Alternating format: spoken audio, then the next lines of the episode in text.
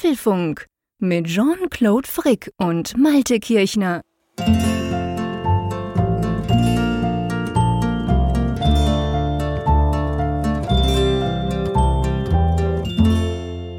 Hier ist der Apfelfunk, Folge 387, aufgenommen am Mittwoch, 28. Juni 2023, in Zeiten, wo am Nordkap noch die Mitternachtssonne unterwegs ist. Hallo, lieber Jean-Claude. Hallo, lieber Malte, ja, du bist lachen, du. Ich habe vorhin zu meiner Frau gesagt, du, du sag mal, ähm, heute ist das jetzt der längste Tag? Dann hat sie mich natürlich ausgelacht, hat gesagt, Quatsch, das war doch letzten Mittwoch.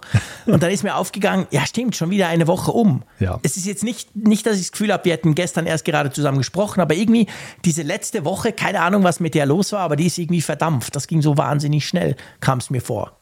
Ja, ging mir genauso. Das, das war tatsächlich ein relativ schneller Ritt durch die Woche. Ja, ich spiele auf die Mitternachtssonne an, weil wir so eine wunderbare Zuschrift bekommen haben. Und ja, großartig. Die, die wollte ich jetzt einfach mal vorziehen. Das, das ist von Falk, der eigentlich aus, den, aus Unterfranken kommt und äh, der auch, auch gerade auf Reisen ist und uns eine wunderbare Zuschrift da geschickt hat, dass es ihn ans Nordkap geführt hat, wo er tatsächlich dann eben ja, dort ist es ja wirklich so, der längste Tag dauert da mehrere Tage an. Das ist da gar nicht jetzt nur ein Tag, denn da geht die Sonne gar nicht mehr unter. Ja, genau. Und er hat es wirklich geschrieben. Er hat quasi die Folge dort gehört und, und musste dann an uns denken und hat uns eine Mail geschrieben mit ganz vielen tollen Fotos, die er irgendwie, ich gucke gerade rein, dass ich keinen Mist erzähle. Was hat er geschrieben? Um eins in der Nacht oder so sind diese Fotos entstanden. Ja, ja. Und man käme definitiv absolut nicht drauf, weil es ist einfach taghell. Es ist völlig crazy. Er steht da bei dieser berühmten Weltkugel am Nordkap, da quasi nördlichster Punkt von Europa.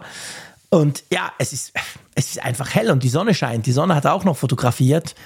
Und er hat mich eigentlich drin bekräftigt. Er hat geschrieben, das sei eine gute Idee, dass ich das noch auf meiner Bucketlist habe, quasi mal eben im, im Sommer, beziehungsweise in der Zeit, wo da gar nicht die Sonne untergeht, da mal hinzureisen. Das ist schon super eindrücklich.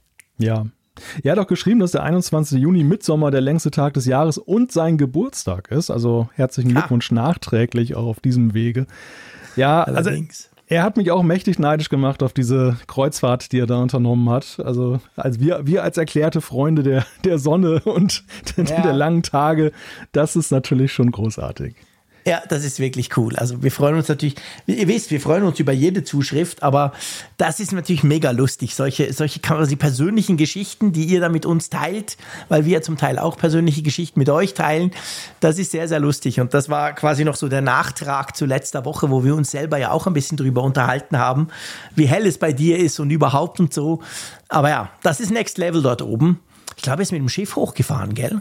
Ja, ja, ja. Er ist, ja, glaub, geil. Mein Schiff ist das, glaube ich, ne? Ja, Vom Bremerhaven genau. aus. Was auch witzig ist, er hat mit seinem iPhone 14 Pro Max dann auf höchster Zoom-Stufe ein Foto vom Jade Weserport gemacht. Der, du weißt es ja, Jean-Claude, du hast ihn selber in Augenschein Bin genommen. Vorne durchgetuckert, natürlich. Und äh, das ist schon, das ist schon faszinierend. Also aus der Entfernung, aus der er das gemacht hat, dass man das tatsächlich noch so gut erkennen kann. Auch dieses Foto hat er uns zugeschickt. Ja, wo das, das, iPhone 14 Pro Max so einen scheiß Zoom hat, sorry, ja, wenn eben. ich das so sage. Aber ja, wirklich cool, ja. Ich, ich, ich sage mal meinen Leuchtturmtest, ne, den es bis heute nicht genau. bestanden hat.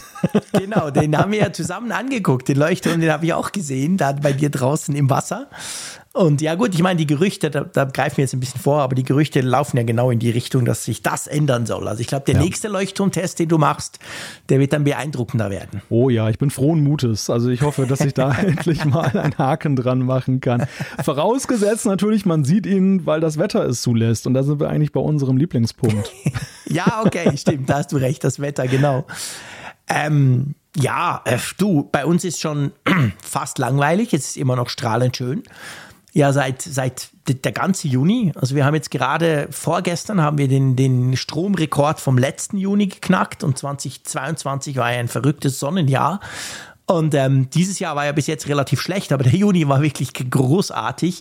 Aber am Freitag, passend dummerweise zum Schulfest meiner Kinder, soll sich's wohl wieder ändern. Da kommen ah. Gewitter, da kommt Regen, da wird's auch deutlich kühler. Bei uns ist so, ja, so um die 30 Grad. Ist nicht mehr ganz so, so feucht und schwül wie letzte Woche, von dem her recht angenehm. Mhm. Aber am Wochenende, beziehungsweise eben am Freitag, soll es so auf 20 zurückgehen und ziemlich regnerisch und gewitterhaft werden. Ich hoffe da, dass das nicht ganz so schlimm wird, wie sie im Moment sagen. Weil das Fest findet natürlich, logisch, Sommerfest draußen statt. Und ich helfe auch, und du weißt ja, wie gerne ich nass werde. Also von dem her hm, mache ich mir da gerade noch ein paar Sorgen. Bist, bist du da richtig so, so, schön mit Waffeleisen unterwegs oder wie muss ich mir das vorstellen? Ja, so quasi. Also ich bin ja Vorsitzender vom Elternrat, das ja. klingt so blöd, aber ist so. Das heißt, ich, ich organisiere ein bisschen den Elternrat schon seit vielen Jahren da in der Schule von meinen Kids. Und wir, wir sind natürlich engagiert, das ist ja klar bei so einem Fest. Wir, wir machen so, so ein Café eigentlich. Mhm. Also das passt ja eigentlich zu mir, von dem her ganz okay. Wir, wir, wir, wir managen da so ein Café während acht oder neun Stunden. Da können die Leute halt Kuchen essen gehen und vor allem auch Kaffee trinken. Und das läuft auch immer sehr gut. Und ähm, ja, das ist, das ist nicht draußen, das ist so halb draußen. Also von dem her gesehen, wir werden wahrscheinlich nicht nass. Aber du weißt ja, ich meine, wenn das Wetter schlecht ist, dann kommen natürlich auch viel weniger Leute. Ja, klar. Von dem her muss man halt mal gucken. Und die Kids, die haben da diverse so Spiele und aber auch so Aufführungen und, und eben die Band spielt. Mein, mein jüngerer, klein darf ich ja nicht mehr sagen, der jüngere Junior, der, der spielt Bass in der, in der Schülerband und die haben da verschiedene Auftritte. Alles draußen Open Air geplant ja, muss man mal gucken, wie das wird. Das Witzige ist, dieses Schulfest ist immer am letzten Freitag, bevor dann die Woche drauf am Freitag die großen Sommerferien ähm, mhm. sind. Und ich bin wirklich schon, pf, man darf es gar nicht sagen, ich glaube, ich bin seit neun Jahren oder seit zehn Jahren bald im Elternrat. Und ähm, es war immer schönes Wetter. Also ich kenne das Schlechtwetterprogramm von diesem Fest nicht. Weil ich einfach, seit ich dabei bin, war immer, das war so ein, ein No-Brainer. Du weißt, an diesem Freitag ist es einfach schön. Und natürlich, mhm. während Corona ist es zweimal oder dreimal ausgefallen. Aber sonst ist es einfach immer schön. Von dem her, ich bin mega gespannt, also, weil wir, wir haben ja nicht die Hauptorganisation zum Glück, wie die das jetzt machen wollen, wenn es regnet. Hm. Keine Ahnung. Mal gucken. Ich drücke dir die Daumen. Ja, danke. Aber wie ist das Wetter bei dir? Ja, hier ist tatsächlich das, was du gerade beschrieben hast, schon am Montag eingetreten. Wir hatten, okay. wir hatten ja auch sehr warme, teils schon schwüle Temperaturen am Wochenende. Da ging es so bis an die 30 Grad. Wurde auch schon so ein bisschen unangenehm. Also es waren dann so schon die Temperaturen, wo du eben zum Beispiel wie ich hier nicht mehr so gern unterm Dach mhm. arbeiten magst ja. alles ein bisschen anstrengend ist. Und dann kam aber wirklich 10 Grad Temperaturunterschied ah, okay. in, innerhalb weniger Stunden, was dann ja auch erstmal so ein bisschen ächzen lässt. Ne? Also wenn du so ja, plötzlich dann so, es ist wieder kühl, jetzt heute Abend sind es ja 19 Grad draußen, mhm. tagsüber waren es gerade mal 21 Grad. Also Aha. hier ist es kräftig runtergegangen. Es war noch weitgehend sonnig, heute allerdings dann mal wieder bewölkt, was aber auch okay ist. Mhm. Ja, und ich rechne fest damit, dass es am Wochenende regnen wird, weil dann ist nämlich Stadtfest hier in Wilhelmshaven. Das ist, das, das ist okay. recht traditionell so, dass am Freit zumindest am Freitag Wolkenbrüche sich ergießen über die Stadt. Aber es kann auch ganz anders sein. Wir hatten auch schon Jahre, da war es wirklich knalle heiß. Also ich bin okay. mal gespannt. Aber die Regel ist eigentlich eher Wasser. ah, okay. Wasser, Wasser am Wasser. ja, ich meine, die, die Chance bei euch oben, dass es eben halt, sagen wir mal, veränderlich ist, ist natürlich relativ groß. Das ist klar. Ja. Das kenne ich ja auch von Holland. Also also ich sage ja immer, da hast du jedes Wetter einmal am Tag, was, was ich eigentlich noch ganz lustig finde, aber es ist ja so, es wechselt dann auch schnell. Mhm. Und ja, von dem her gehe ich davon aus, dass euer Schlechtwetterprogramm da wahrscheinlich, ähm, ja, ich sage mal, immer mal wieder zum Einsatz kommt und drum sicher gut funktionieren wird. Ja, lustigerweise, aber ich habe manchmal den Eindruck, dass die, dass die Wetterlagen insgesamt stabiler geworden sind. Also, dass du hier wirklich auch so Strecken hast. So, das war uns zum Beispiel früher fremd, dass es so, so alles ausgetrocknet ist, wie du es im Binnenland manchmal hast. Ne? Mhm. Ne? Weil genau diese Wetterlagen, die du beschrieben hast, in einem Moment mhm. Regen, im nächsten Moment Sonne, das hast du so im Juni dann immer durchaus mal so angetroffen. Aber wir hatten mhm. jetzt ja auch einen sehr trockenen Juni. Ein, mhm. also es, es unterschied sich eigentlich nicht wesentlich vom krass. Binnenland, außer dass ja. hier ja so durch die ja, sag mal, die Meeresluft sich das dann halt noch ein bisschen anders anfühlt, als wenn du zum Beispiel jetzt nach Hannover runterfährst oder so. Ja. Dort, dort ist dann nochmal so, ja, schon so ein, kann man sagen, Kontinentalklima. Die Meteorologen werden mich prügeln, aber das so, so in die Richtung halt. Ne? Es ist schon mehr Binnenlandklima als hier an der Küste. Ja, ja, ja, klar. Ah, sehr spannend, okay. Aber sind die Aussichten wieder, also ich meine, bei uns ist tatsächlich so, es ist nur so am Wochenende so ein kleiner Knick drin. Nächste Woche ist dann wieder sonnig. Nicht, nicht mehr ganz so warm, glaube ich, 5, 26 sind angesagt, aber es geht dann eigentlich ganz schön wieder weiter. Ja, also ich habe vorhin gehört, dass es angeblich dann wieder richtig heiß werden soll. Ah, okay. Dass das dann so nächste Woche ja, also ab Mitte nächster Woche, wobei das natürlich immer so eine Langzeitvorhersage ist, immer sehr mit Vorsicht zu genießen, sowas. Also das kann sich ja bis dahin nur noch dreimal ändern. Aber ja. ja. also zumindest die Tendenz ist jetzt so, dass es im Moment so aussieht, als wenn es dann ein Comeback gibt des, mhm. des Hochsommers und der Hitze. Okay. Naja, gut. Darf ja auch. Ist ja Juli ja, nächste Woche schon, alles, mein Lieber. Alles okay. Stell dir mal vor, ich gebe, ich gebe gerne zu, dass ich gedanklich schon ab und zu so ein bisschen in den Ferien bin. Ich muss mich immer wahnsinnig am Riemen reißen, weil irgendwie auf der einen Seite ist es jetzt bei mir nur noch eine gute Woche oder eben zehn Tage. Am 7. Juli fangen bei uns dann die Ferien an. Und ähm, das ist nicht mehr so viel. Und ich habe im Moment so ein bisschen das Gefühl, ähm, dass quasi die Tage schneller wegklicken als auf der Pendenzenliste die Pendenzen. Also sprich, es wird immer knapper und immer so vor den Ferien ist man ein bisschen im Stress, weil man natürlich noch viel erlegen will. Und ähm, in, in, die, in dieser Phase bin ich gerade. Aber dazu passt eigentlich, finde ich, ganz gut der Sponsor von unserer Sendung, oder? Aber sowas von, denn wir freuen uns, dass einmal mehr NordVPN unser Sponsor dieses Apfelfunks ist. Ja, NordVPN ist ja gerade mit Blick auf die Reisezeit ja auch recht gut unterwegs, nicht wahr? Ja, ganz genau. Also das kann man eigentlich auf, auf verschiedene Arten nutzen, wenn es um Ferien oder Reisen geht. Die eine Art, die ähm, wir Schweizer vor allem ganz gerne nutzen, ist natürlich die, dass man versucht, zu günstigeren Preisen zu kommen bei der Reise generell. Das kann der Flug sein, das kann aber auch das Hotel sein, indem man eben halt mit NordVPN eine Verbindung in ein Land macht, wo man davon ausgehen kann, dass dort die Preise ein bisschen tiefer sind. Die Preise des gleichen Hotels bei Booking.com oder auch bei, bei einer Airline oder so. Ich mache das dann immer mit Italien oder Türkei, das funktioniert eigentlich ganz hervorragend, weil ihr habt natürlich 60 Länder, 5500 Server, also ihr könnt da aus dem Vollen schöpfen und mal gucken, bei der Buchung quasi, ob ihr nicht vielleicht einen besseren Preis rauskriegt, wenn ihr das eben mit NordVPN macht. Aber ja, selbst wenn das dann klappt, umso besser, da könnt ihr sparen. Manchmal gut und gerne eine zweistellige Prozentzahl, zumindest für, für uns als Schweizer, wo ja sowieso alles schweineteuer ist. Aber wenn ihr dann unterwegs seid, beziehungsweise dort seid, habt ihr auch diverse Vorteile mit NordVPN. Genau, nämlich zum Beispiel, dass man, wenn man ein öffentliches WLAN benutzt, dann diese Verbindung absichern kann, dass da eben niemand das eigene Surfverhalten da so mitplottet und das halt auch generell sicherer ist, weil ihr einen verschlüsselten Tunnel dann aufbauen könnt in euer Heimatland oder generell, wie Jean-Claude gerade schon sagte, zu einem der vielen Server in vielen Ländern, ganz wie es beliebt. Ihr könnt aber zum Beispiel auch eben heimische Mediatheken aus der Ferne freischalten, wenn es dann so ein Geofencing gibt, dass dann eben gesagt wird, ja, außerhalb Deutschlands darfst du dann das nicht sehen aus Lizenzgründen. Kein Problem. Du kannst bei vielen, vielen Diensten und Mediatheken das eben dann tatsächlich dann auf diese Art und Weise aushebeln. Ja, genau. Wenn ihr das zum Beispiel auf einem Mac oder auch auf einem PC nutzt, dann habt ihr natürlich den Online-Bedrohungsschutz inklusive, den gibt's auch dazu. Der hilft gegen Phishing, Werbetracker, Malware und der hat mit dem Dark Web Monitor, checkt er eure Passwörter, ob die irgendwo geleakt werden. Ist natürlich blöd, wenn man in die Ferien davon erfährt, aber dann muss man das halt schnell mal ändern. Das Ding, dafür braucht ihr gar keine Verbindung zu machen. Es reicht, wenn ihr den NordVPN-Client einfach drauf habt ja, und wenn ihr das Ganze jetzt mal ausprobieren wollt und denkt, okay, komm, ich will das mal auschecken, meine Ferien im August oder so, versuche ich mal zu buchen über diesen Dienst, beziehungsweise mit diesem Dienst. Ja, dann schaut doch mal vorbei, nordvpn.com slash Apfelfunk oder eben Couponcode Apfelfunk. Dann kriegt ihr nämlich noch ähm, einen Bonusmonat on top und könnt das Ganze mal ausprobieren.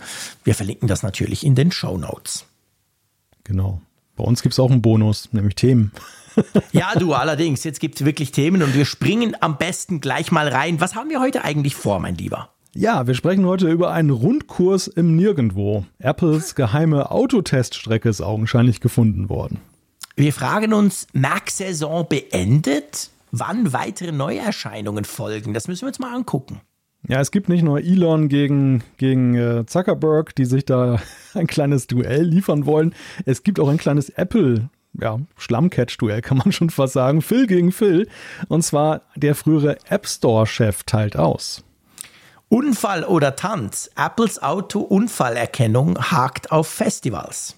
Und dann Apple und die Äpfel, was den Schweizern künftig blüht. Ich ärgere mich schon jetzt, genau, aber ich freue mich auf das Thema natürlich. Und dann gibt es natürlich die Umfrage der Woche und es gibt Zuschriften unserer Hörerschaft. Wir haben mega viel Spannendes bekommen. Das werden wir dann ein bisschen kanalisiert, organisiert mit euch teilen, was da alles einkam. Aber das werden wir auf jeden Fall auch machen. Drum, lasst uns gleich mal anfangen. Und ganz ehrlich, Malte, das ist lustig. Dieses Thema, das wir als erstes jetzt hier besprechen, das ist so ein Thema, tatsächlich dachte ich vor einer Woche so, hey, schon krass, jetzt haben wir monatelang, ja, was heißt schon fast jahrelang, über die Gerüchte der Brille gesprochen. Jetzt kam die Brille. Jetzt sprechen wir natürlich darüber, was die Brille vielleicht können sollte. Und da habe ich mir wirklich überlegt, hey, wir haben schon ganz lange nicht mehr über dieses Apple-Auto gesprochen. Und zack, am Montag oder am Dienstag kamen wieder News in Sachen Apple Car. Ja, in der Tat. Also ich habe mich das auch schon gefragt und dachte, na nu, äh, ist das jetzt irgendwie ja, ist das Thema erledigt vielleicht, weil es ja mhm. auch immer mal zu lesen war, dass Apple ja nicht ganz so glücklich sein soll mit dem Verlauf. Es gab ja auch viele Fluktuationen beim Personal, die, die Dutzende Wechsel an der Spitze. Aber jetzt lesen wir, und lustigerweise nicht die klassischen Tech-Medien haben das herausgefunden, sondern ein Automagazin in den USA. Car and Driver, die haben sich damit mhm. auseinandergesetzt mit dem mit dem Schicksal einer Teststrecke, die seinerzeit von Daimler Chrysler errichtet und betrieben wurde, vor vielen, vielen Jahren dann verkauft wurde. Die liegt in der Wüste nahe Phoenix in Arizona und äh, ist bei einem Dorf namens Whitman das 684 Einwohner zählt. Also das ist wirklich ja. so in the middle of nowhere. Das sieht auch alles irgendwie monoton einfarbig aus. Und äh, da ist es halt so, dass diese Teststrecke dann seinerzeit verkauft wurde von Daimler Chrysler. Dann hat sie erst einen Investor gekauft und wollte dort dann eine Siedlung errichten. Das war dann wohl ein Vorhaben, was gescheitert ist. Und so hat dann der Kreditgeber dieser, dieses Käufers das äh, erworben. Und ja, und seit einigen Jahren gibt es da einen ominösen Mieter, der das wieder als Autoteststrecke benutzt und der das jetzt für die Summe von 125 Millionen US-Dollar erworben hat. Und diese Firma, die heißt Route 14 Investments da denkt man jetzt erstmal nicht an Apple. Aber die Recherchen des Magazins haben dazu geführt, die haben sich mal so Unterlagen angeguckt und haben festgestellt, da gab, gibt, gibt es so Umweltunterlagen. Mhm. Und da ist ein Ansprechpartner genannt, dessen Telefonnummer kurioserweise in den Apple Park in Cupertino führt. und der gute Mann, der, der dann dort am anderen Ende des Hörers sitzt, der ist auch gleichzeitig für Umweltbelange bei Apple zuständig. Also das ist schon ein ziemlicher Wink mit dem Zaunfall, zumal auch die Firma Route 14 Investments, die ist entstanden in, zu der Zeit, als dieses Project, Project Titan, also dieses Autoprojekt mhm. von Apple damals in, ins Leben gerufen wurde, so um 2015 und wird von einer Firma verwaltet, mit der Apple bekanntlich auch zusammenarbeitet. Also starke Indizien, würde ich sagen. Ich meine, es würde ja passen. Ich meine, klar, die Route 66 kennt natürlich jeder, die Route 14 wahrscheinlich niemand, aber trotzdem ähm, ist das natürlich ein Namen, ich sage jetzt mal, der ist ja nicht völlig way off, wenn du dich ums Thema Auto kümmerst. Also finde ich ganz witzig. Die Teststrecke ja auch. Also ich meine, das ist ja eine wirklich, also das ist eine richtige Teststrecke, Rundkurs, verschiedene andere Kurse und so weiter. Man kann sich das auf den Satellitenbildern auch anschauen. Wir haben auch einen Artikel natürlich verlinkt dazu in den Show Notes. Ähm, ja, die Frage ist jetzt halt, was fährt da drauf rum? kann man das schon sagen? Das weiß man noch nicht, oder? Ja, doch, die Journalisten haben auch da, die da sind da hingefahren und haben da mal so den Zaun gespingst und mhm. haben tatsächlich gesehen, dass dort eben Autos vom Typ Lexus RX durch die Gegend fahren mit sehr auffälligen Aufbauten mit Sensoren auf dem Dach. Ja, und wir erinnern uns, auch wir im Apfelfunk haben immer mal wieder drüber gesprochen, in Kalifornien fuhren ja in der Vergangenheit genau solche Autos durch die Gegend und da hat man ja auch anhand von Unterlagen dann rekonstruieren können, dass die augenscheinlich Apple gehören. Stimmt, du hast recht, genau, guter Punkt. Ja, interessant. Also ich meine, es ist ja, es ist, es ist genau die gleiche Wundertüte, die es seit Jahren ist, die aber auch die Brille ziemlich lang war, muss man ehrlicherweise sagen. Und ich finde es eigentlich interessant, wenn man da so quasi so, so einen kleinen Quervergleich auch zieht. Ich meine, wir haben sehr lange über die Brille gesprochen, wir haben sehr lange Gerüchte gesehen, die ganz klar in, diese, in irgendeine Richtung bezüglich der Brille gezeigt haben. Mhm. Wir haben aber auch immer gesagt, und da waren wir ja nicht allein, es geht ja überhaupt nicht nur um uns, ich, ich nehme uns jetzt stellvertretend für viele, ja, okay, kann ja sein, aber wozu? Warum? Was soll ich damit? Und das wussten wir ja alle nicht. Und beim Auto ist es ja so ein bisschen ähnlich. Also es gibt ganz viele, es gibt eine, eine, krasse Indizienkette, wenn du so willst, seit 2015, die irgendwie schon darauf hindeutet, Apple ist im Bereich Auto sehr aktiv. Aber wir wissen nicht, was genau und wir wissen auch nicht genau, wofür dann am Schluss das Ganze sein soll. Also da, da stehen wir so ein bisschen ähnlich da wie damals, vielleicht so vor, keine Ahnung, eineinhalb, zwei Jahren bei der Brille, oder? Ja, ich würde fast sagen, beim Autoprojekt können wir uns aber in mancherlei Hinsicht schon sicherer sein, als das bei der Brille ja, die ganze Zeit stimmt. war. Wir haben ja auf der einen Seite schon eben auch nachvollziehbar gesehen, die Personalbewegung, die ja, es dort gab. Das, das, das ist stimmt. ja eben Automanager von BMW und Daimler und anderen, die dann zu Apple gegangen sind, die auch wieder zurückgegangen sind. Genau, die auch aber, wieder gegangen wurden. Ja, genau. ja, da, da, war in jede Richtung was zu beobachten. Aber es war schon auffällig, dass Apple in sehr großem Stil eben Autofachleute bei ja. sich versammelt hat und dass sie dann ja augenscheinlich auch was mit Auto, whatever, aber auf jeden Fall ja. irgendwas mit Auto im Schilde führen. Das Zweite, was wir wissen, ist ja diese ganze Geschichte mit CarPlay der nächsten Generation. Was ja mhm. auch, äh, wir sind im Jahr 2023, Ende des Jahres hat man ja, glaube ich, letztes Jahr gesagt, soll es da erste Ankündigungen geben von mhm. Autoherstellern. Aber das ist ja auch so ein Ding, so viel sie rausgelassen haben, so wenig wissen wir eigentlich bislang noch über Details. Und auch da ist ja alles vorstellbar davon, dass sie zum Beispiel diese Autoteststrecke auch für CarPlay der nächsten Generation vielleicht verwenden, also dass sie irgendwie mit der Software da arbeiten, bis hin zu, dass sie ein geeignetes Auto tatsächlich auch im, im Schilde mhm. führen. Ja, ja, letztendlich, genau. Wir wissen das letztendlich überhaupt noch nicht. Wir wissen nur, es gibt Partner, die dann irgendwann Ende diesen Jahres vielleicht Autos zeigen, wo dieses neue Next Generation CarPlay drin sein soll. Ich meine, ich frage mich halt so ein bisschen, wenn wir jetzt auf dem, dem Teil mal bleiben, brauchst du dazu eine Teststrecke? Also ich meine, du kannst natürlich, klar, du könntest GM einladen und sagen, hey, cool, baut jetzt das Next Generation CarPlay ein, aber kommt doch mit eurem Auto vorbei, wir, wir cruisen da ein bisschen drauf rum auf unserer tollen mhm. Teststrecke.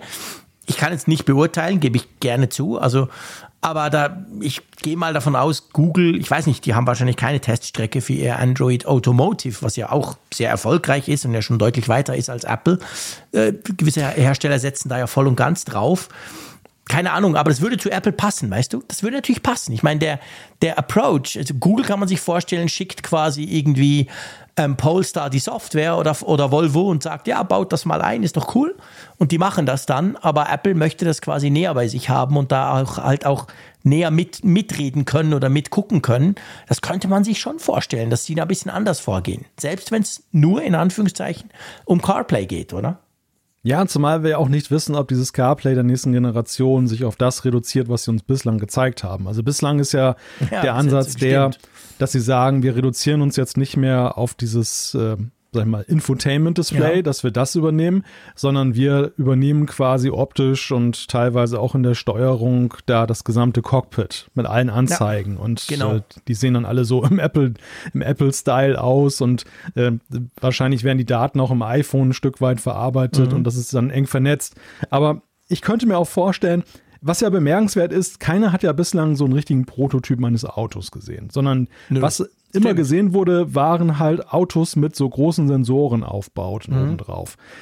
Deshalb wäre es für mich vorstellbar, dass Apple irgendwas in der Richtung macht, dass sie jetzt gar nicht mal jetzt ihr eigenes Auto machen, sondern eine Basistechnologie gepaart mit CarPlay, die dann bei den anderen Autoherstellern integriert wird. Dass sie mhm dass sie sich diesen Part, so diesen ja. Tesla-Part so ein bisschen vom Hals halten, der ja auch eben auch viele Probleme wiederum mit sich bringt und, und viel Pionierarbeit erfordert.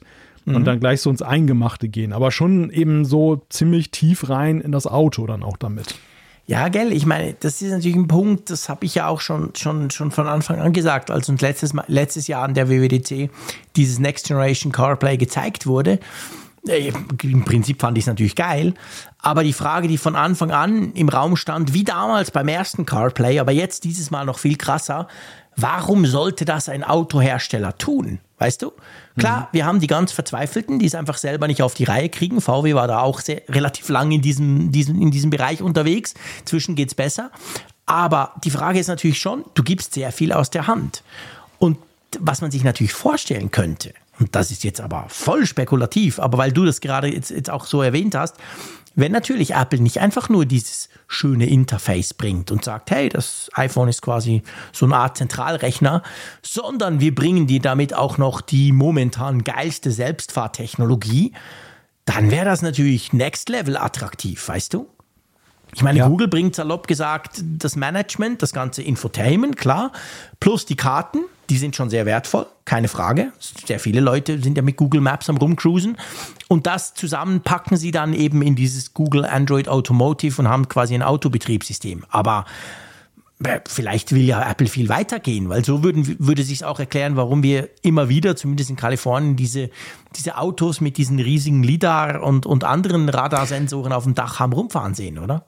Ja, und ich glaube, unser Bild von der Entwicklung autonom fahrender Autos hat sich mit den Jahren ja auch ein wenig gewandelt. Also als vor ein paar Jahren, als dieses Autoprojekt Apples das erste Mal ruchbar wurde, lebten wir ja ein Stück weit noch in der Illusion, wenn man jetzt nur progressiv unter, unter, genug unterwegs ist, wie zum Beispiel Tesla, dann kriegt man das hin. Das, wir, wir haben Genau. das eher so, Ja, wir haben ja. eher so gesagt, diese konservativen alten Verbrennerhersteller, die haben halt ein Problem damit, das zu machen, Mhm. weil sie halt noch in alten Denkmustern sind. Aber so ein Elon Musk, der gründet einfach mal eine Automarke und macht das autonome Fahren, setzt er um und alle anderen gucken blöd. Mittlerweile wissen wir ja, Genau. so einfach ist das auch nicht. Und ähm, es, es, es scheint eine Mammutaufgabe zu sein, dieses autonome Fahren auf die Straße zu bringen. Und ich sehe da gewisse Parallelen auch jetzt zu, zur Vision Pro und dieser ganzen Sache, die Apple da angestoßen hat. Auch da sehen wir eine enorme Potenzialtechnologie. Alle reden darüber, alle sagen, hm, das ist irgendwie das, das nächste große Ding. Aber wir haben eben auch gesehen, Thema Meta, und es ist nicht nur eine Frage von Ressource und Größe, dass du das zum Erfolg führen Ja. kannst, sondern es ist wirklich eine extreme Aufgabe und Herausforderung. Und vielleicht Ja. ist es tatsächlich ja so, dass die Autohersteller auch da gesehen haben, es könnte helfen, wenn erstens mal eine Software- und Hardware-Company wie Apple damit im Boot ist. Und zweitens, wenn die auch, ja, sag mal, herstellerübergreifend Know-how versammeln, was sie ja gemacht haben durch ihre ganzen Einstellungen, die sie gemacht haben. Und Ja. äh, dass sozusagen eine unabhängige Seite, deine dritte Seite, dann eben da das beste Personal versammelt, um diese Nuss zu knacken. Und alle profitieren am Ende davon. Natürlich unter Aufgabe ein Stück weit von der, diesem Alleinstellungsmerkmal. Aber was bringt dir das Alleinstellungsmerkmal, wenn du jetzt so eine Geschichte an der Backe hast wie Tesla gerade, dass die Leute sagen, ja, das funktioniert gar nicht richtig, der Selbstfahrmodus. Ja, er funktioniert ja auch nicht. Ich meine, es ist ja das Problem bei Tesla ist das Problem, dass der Elon Musk seit fünf Jahren, was heißt fünf, sechs oder sieben Jahren verspricht, dass ja im nächsten Jahr dann quasi die Autos von der West an die Ostküste fahren und dich dort abholen. Und dann kannst du damit rumfahren. Und wenn du einen Tesla hast, kannst du den als autonomes Taxi benutzen, beziehungsweise zu Geld machen. Das ist eine tolle Vision, finde ich absolut faszinierend, aber es ist halt Quatsch, wie sich herausgestellt hat, weil es viel schwieriger ist.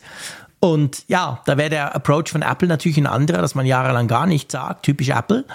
Und dann vielleicht, aber ja, ich gebe zu, ich träume da natürlich rum und dann einfach vielleicht plötzlich mit einem mit einer Lösung erscheint, die aber halt kein komplettes Auto ist, weil da haben wir auch schon sehr oft drüber diskutiert in den letzten Jahren, weil das ist ja wirklich schon lang, dass wir über, über das, das iCar, das Apple Car und wie es alles schon, schon genannt wurde, diskutieren, dass eben vielleicht Apple gar nicht vorhat, so eine eigene Karre zu bauen, sondern es ihnen mehr darum geht, einen Teil oder einen sehr wichtigen Teil zu machen und den aber so viel besser zu machen, dass quasi die Autohersteller fast schon kommen müssen, weil sie denken, wow, das ist so viel besser als alles andere, das wollen wir. Ja, und ich glaube auch, dass Apple diese gewaltige Aufgabe so groß und so ressourcenstark sie sind, aber gar nicht alleine stemmen können, wenn Ja. sie das wirklich durchsetzen wollen. Ich glaube aus zweierlei Gründen. Erstens können sie nicht über ihren Schatten springen. Jedes Auto, das sie bauen, ist so perfektionistisch, dass es unglaublich teuer wird. Und sie werden vielleicht ein Auto bauen, sozusagen als Flaggschiff, als Aushängeschild, als Showcase, aber sie werden sich, glaube ich, auch nicht in der Illusion bewegen, dass das eben zum Massenauto wird, zum neuen Volkswagen sozusagen. Das, Nein. das können sie einfach nicht, vor. weil, weil das nicht ihrem Markenkern entspricht. Aber es ist eben auch bei dem Auto natürlich ein anderes Kaliber, wenn du wie Apple Premium baust, als jetzt bei einem räumlichen Computer, wo zwar auch alle sagen, oh, 3500 Dollar, wie soll ich das bezahlen? Aber am Ende kriegen, die, kriegen viele das noch hin. Dann, das Naja. ist halt ein Unterschied zum Auto. Dann 200.000 Dollar Auto, das Ja, kriegen viele eben nicht hin. da ist es natürlich. ausschließend. Da Ja, ist es dann, da sind dann viele, sehr viele raus. Noch mehr Ja. raus als bei der Vision Pro. Und ich glaube, das, das ist halt so ein Punkt. Sie, sie sind schon angewiesen auf die Autohersteller, auf deren Vertriebsnetze, auf deren, sag ich mal, auch Vernetzung in der Gesellschaft. Es macht es auch Ja. einfacher, so ein Auto, so eine Technologie schnellstmöglich auszurollen. Denn Apple hat ja eben in der Vergangenheit, klar, das ist jetzt eher ein Add-on, aber bei CarPlay sind sie auch ja diesen Weg gegangen. Und das ist ihnen mitnichten wahrscheinlich leicht gefallen, weil es da ewig gedauert hat, bis die Autohersteller das mal flächendeckend bei allen Autos eingebaut haben, diese Möglichkeit. Aber es geht halt, es, es ist halt dann doch besser als mal beispielsweise ein eigenes Entertainment-System herauszubringen, was du dann eben verkaufst und was die Leute einbauen müssen, in ihr Auto. Ja, natürlich. Also ich meine, du hast völlig recht. Also weißt du, ich- das Problem ist eigentlich das. Das Problem ist ja, wir sehen Apple nicht als Zulieferer, weil Apple ist kein Zulieferer. Apple mag auch selber keine Zulieferer. Wo es geht, versuchen sie alles selber zu machen. Das haben sie ja in vielen Jahren immer recht erfolgreich gemacht. Gibt tausend Beispiele dafür. Auf der anderen Seite, bei CarPlay ist es eigentlich ein gutes Beispiel. Klar, CarPlay, der Hauptapproach war der, hey, die Leute wollen ihr iPhone im Auto. Und es ist halt nicht praktisch, wenn du mit dem iPhone rumfuchtelst, zumal du das ja auch nicht darfst. Das muss irgendwie auf diesen Screen. Ich meine, stell dir mal vor, auch da wieder völlig abgespaced, ein bisschen vor mich hingeträumt. Apple schafft es, so eine Technologie wie das Selbstfahrende hinzukriegen, die besser ist als alles andere. Die kannst du lizenzieren als Autohersteller. Aber das geht nur, also du brauchst irgendwie noch, noch eine Komponente, ich, ich weiß nicht, wie ein iPhone oder so dazu. Ich meine, CarPlay funktioniert ja auch nur mit dem iPhone quasi. Also Apple kriegst du ja nur in dein Auto, wenn du ein iPhone hast. Klar kannst du sagen, Android Auto gibt es auch, da gibt es eine Konkurrenz davon. Ist eigentlich wurscht auf dem Screen und die, die Autohersteller haben beides. Aber Apple müsste ja irgend noch eine Exklusivkomponente haben, weil sonst wären sie ja tatsächlich ein reiner Zulieferer. Und das sehe ich nach ja. wie vor nicht so ganz. Ich bin da völlig bei dir, aber nach meinem Gefühl wird es nicht so sein, dass wir Apple in so einer Rolle jemals erleben werden, sondern sie werden es so machen wie bei Apple Pay. Bei Apple Pay haben sie ja auch einfach die gesamte Bezahlinfrastruktur von, von Karten gekapert, möchte ich ja fast sagen. Ja, stimmt und du bezahlst heute per Apple Pay und du nimmst eigentlich nur Apple Pay wahr, aber nicht mehr die Kartenlesegeräte, die du benutzt, um damit zu zahlen. Und das ist, glaube ich, so der Punkt. Sie werden in das Auto in einer Art und Weise einsteigen, dass du eben vergisst, dass das jetzt ein VW ist oder sonst was. Dass das für dich an der Stelle nicht wichtig ist, sondern dass du das Apple-Erlebnis hast. Und mhm. äh, ja, das ist dann wiederum der Punkt, lassen die Autohersteller sich das gefallen? Sind mhm. die Autohersteller in einer Position, dass sie das anders machen können. Das merken wir ja schon am Kleinen jetzt so mit diesem eigenwilligen Weg von GM, dass sie sagen, wir wollen kein CarPlay mehr einbauen und sofort haben sie dann ein Problem in der Öffentlichkeit. Mhm. Also ich glaube eben, dass die Erwartungshaltung und das hat, das, da ist CarPlay der ersten Generation auch ein wunderbarer Testfall gewesen für Apple. Damit konnten sie eigentlich schon mal so richtig so vorfühlen. Erstens, wie tickt diese Autoindustrie? Zweitens, wo müssen wir die Daumenschrauben anziehen? Und drittens so, ähm, das, wie man letztendlich auch den Konsumenten zum Druckmittel macht, um beim Autohersteller dann seine Interessen durchzusetzen oder sich selber zu positionieren. Und wenn das Produkt gut genug ist, ja, das ist wie bei, ich meine, bei Apple Pay ist es ja auch so gewesen. Was haben die Banken sich dagegen gestemmt, dass, dass ja. es diese Sache gibt? Und am Ende, wo ist, der, wo ist, wo ist die Gegenwehr du, geblieben? Du hast recht. Also ich, da bin ich, ich, ich bin bei der Argumentation bei Apple Pay und bei CarPlay bin ich völlig bei dir. Der Punkt ist aber der, der springende Punkt dabei ist, beide Produkte kannst du nur nutzen, wenn du ein iPhone hast. CarPlay geht nur mit dem iPhone. Und Apple Pay, ja, logischerweise, geht nur mit dem iPhone. Klar, du brauchst eine Bank, du brauchst eben Unterstützung etc., aber Grundprinzip ist das iPhone. Das heißt, für Apple machen diese Dienste das iPhone natürlich attraktiver, weil die Leute sagen, hey, super geil, wie ich mein Auto mit CarPlay bedienen kann. Punkt. Also habe ich ja logischerweise ein iPhone. Man kann sich aber ja, man kann sich ja nicht vorstellen, dass, dass, dass es ein Auto geben wird, dass du dir nur, dass du nur fahren kannst, wenn du dazu ein iPhone hast.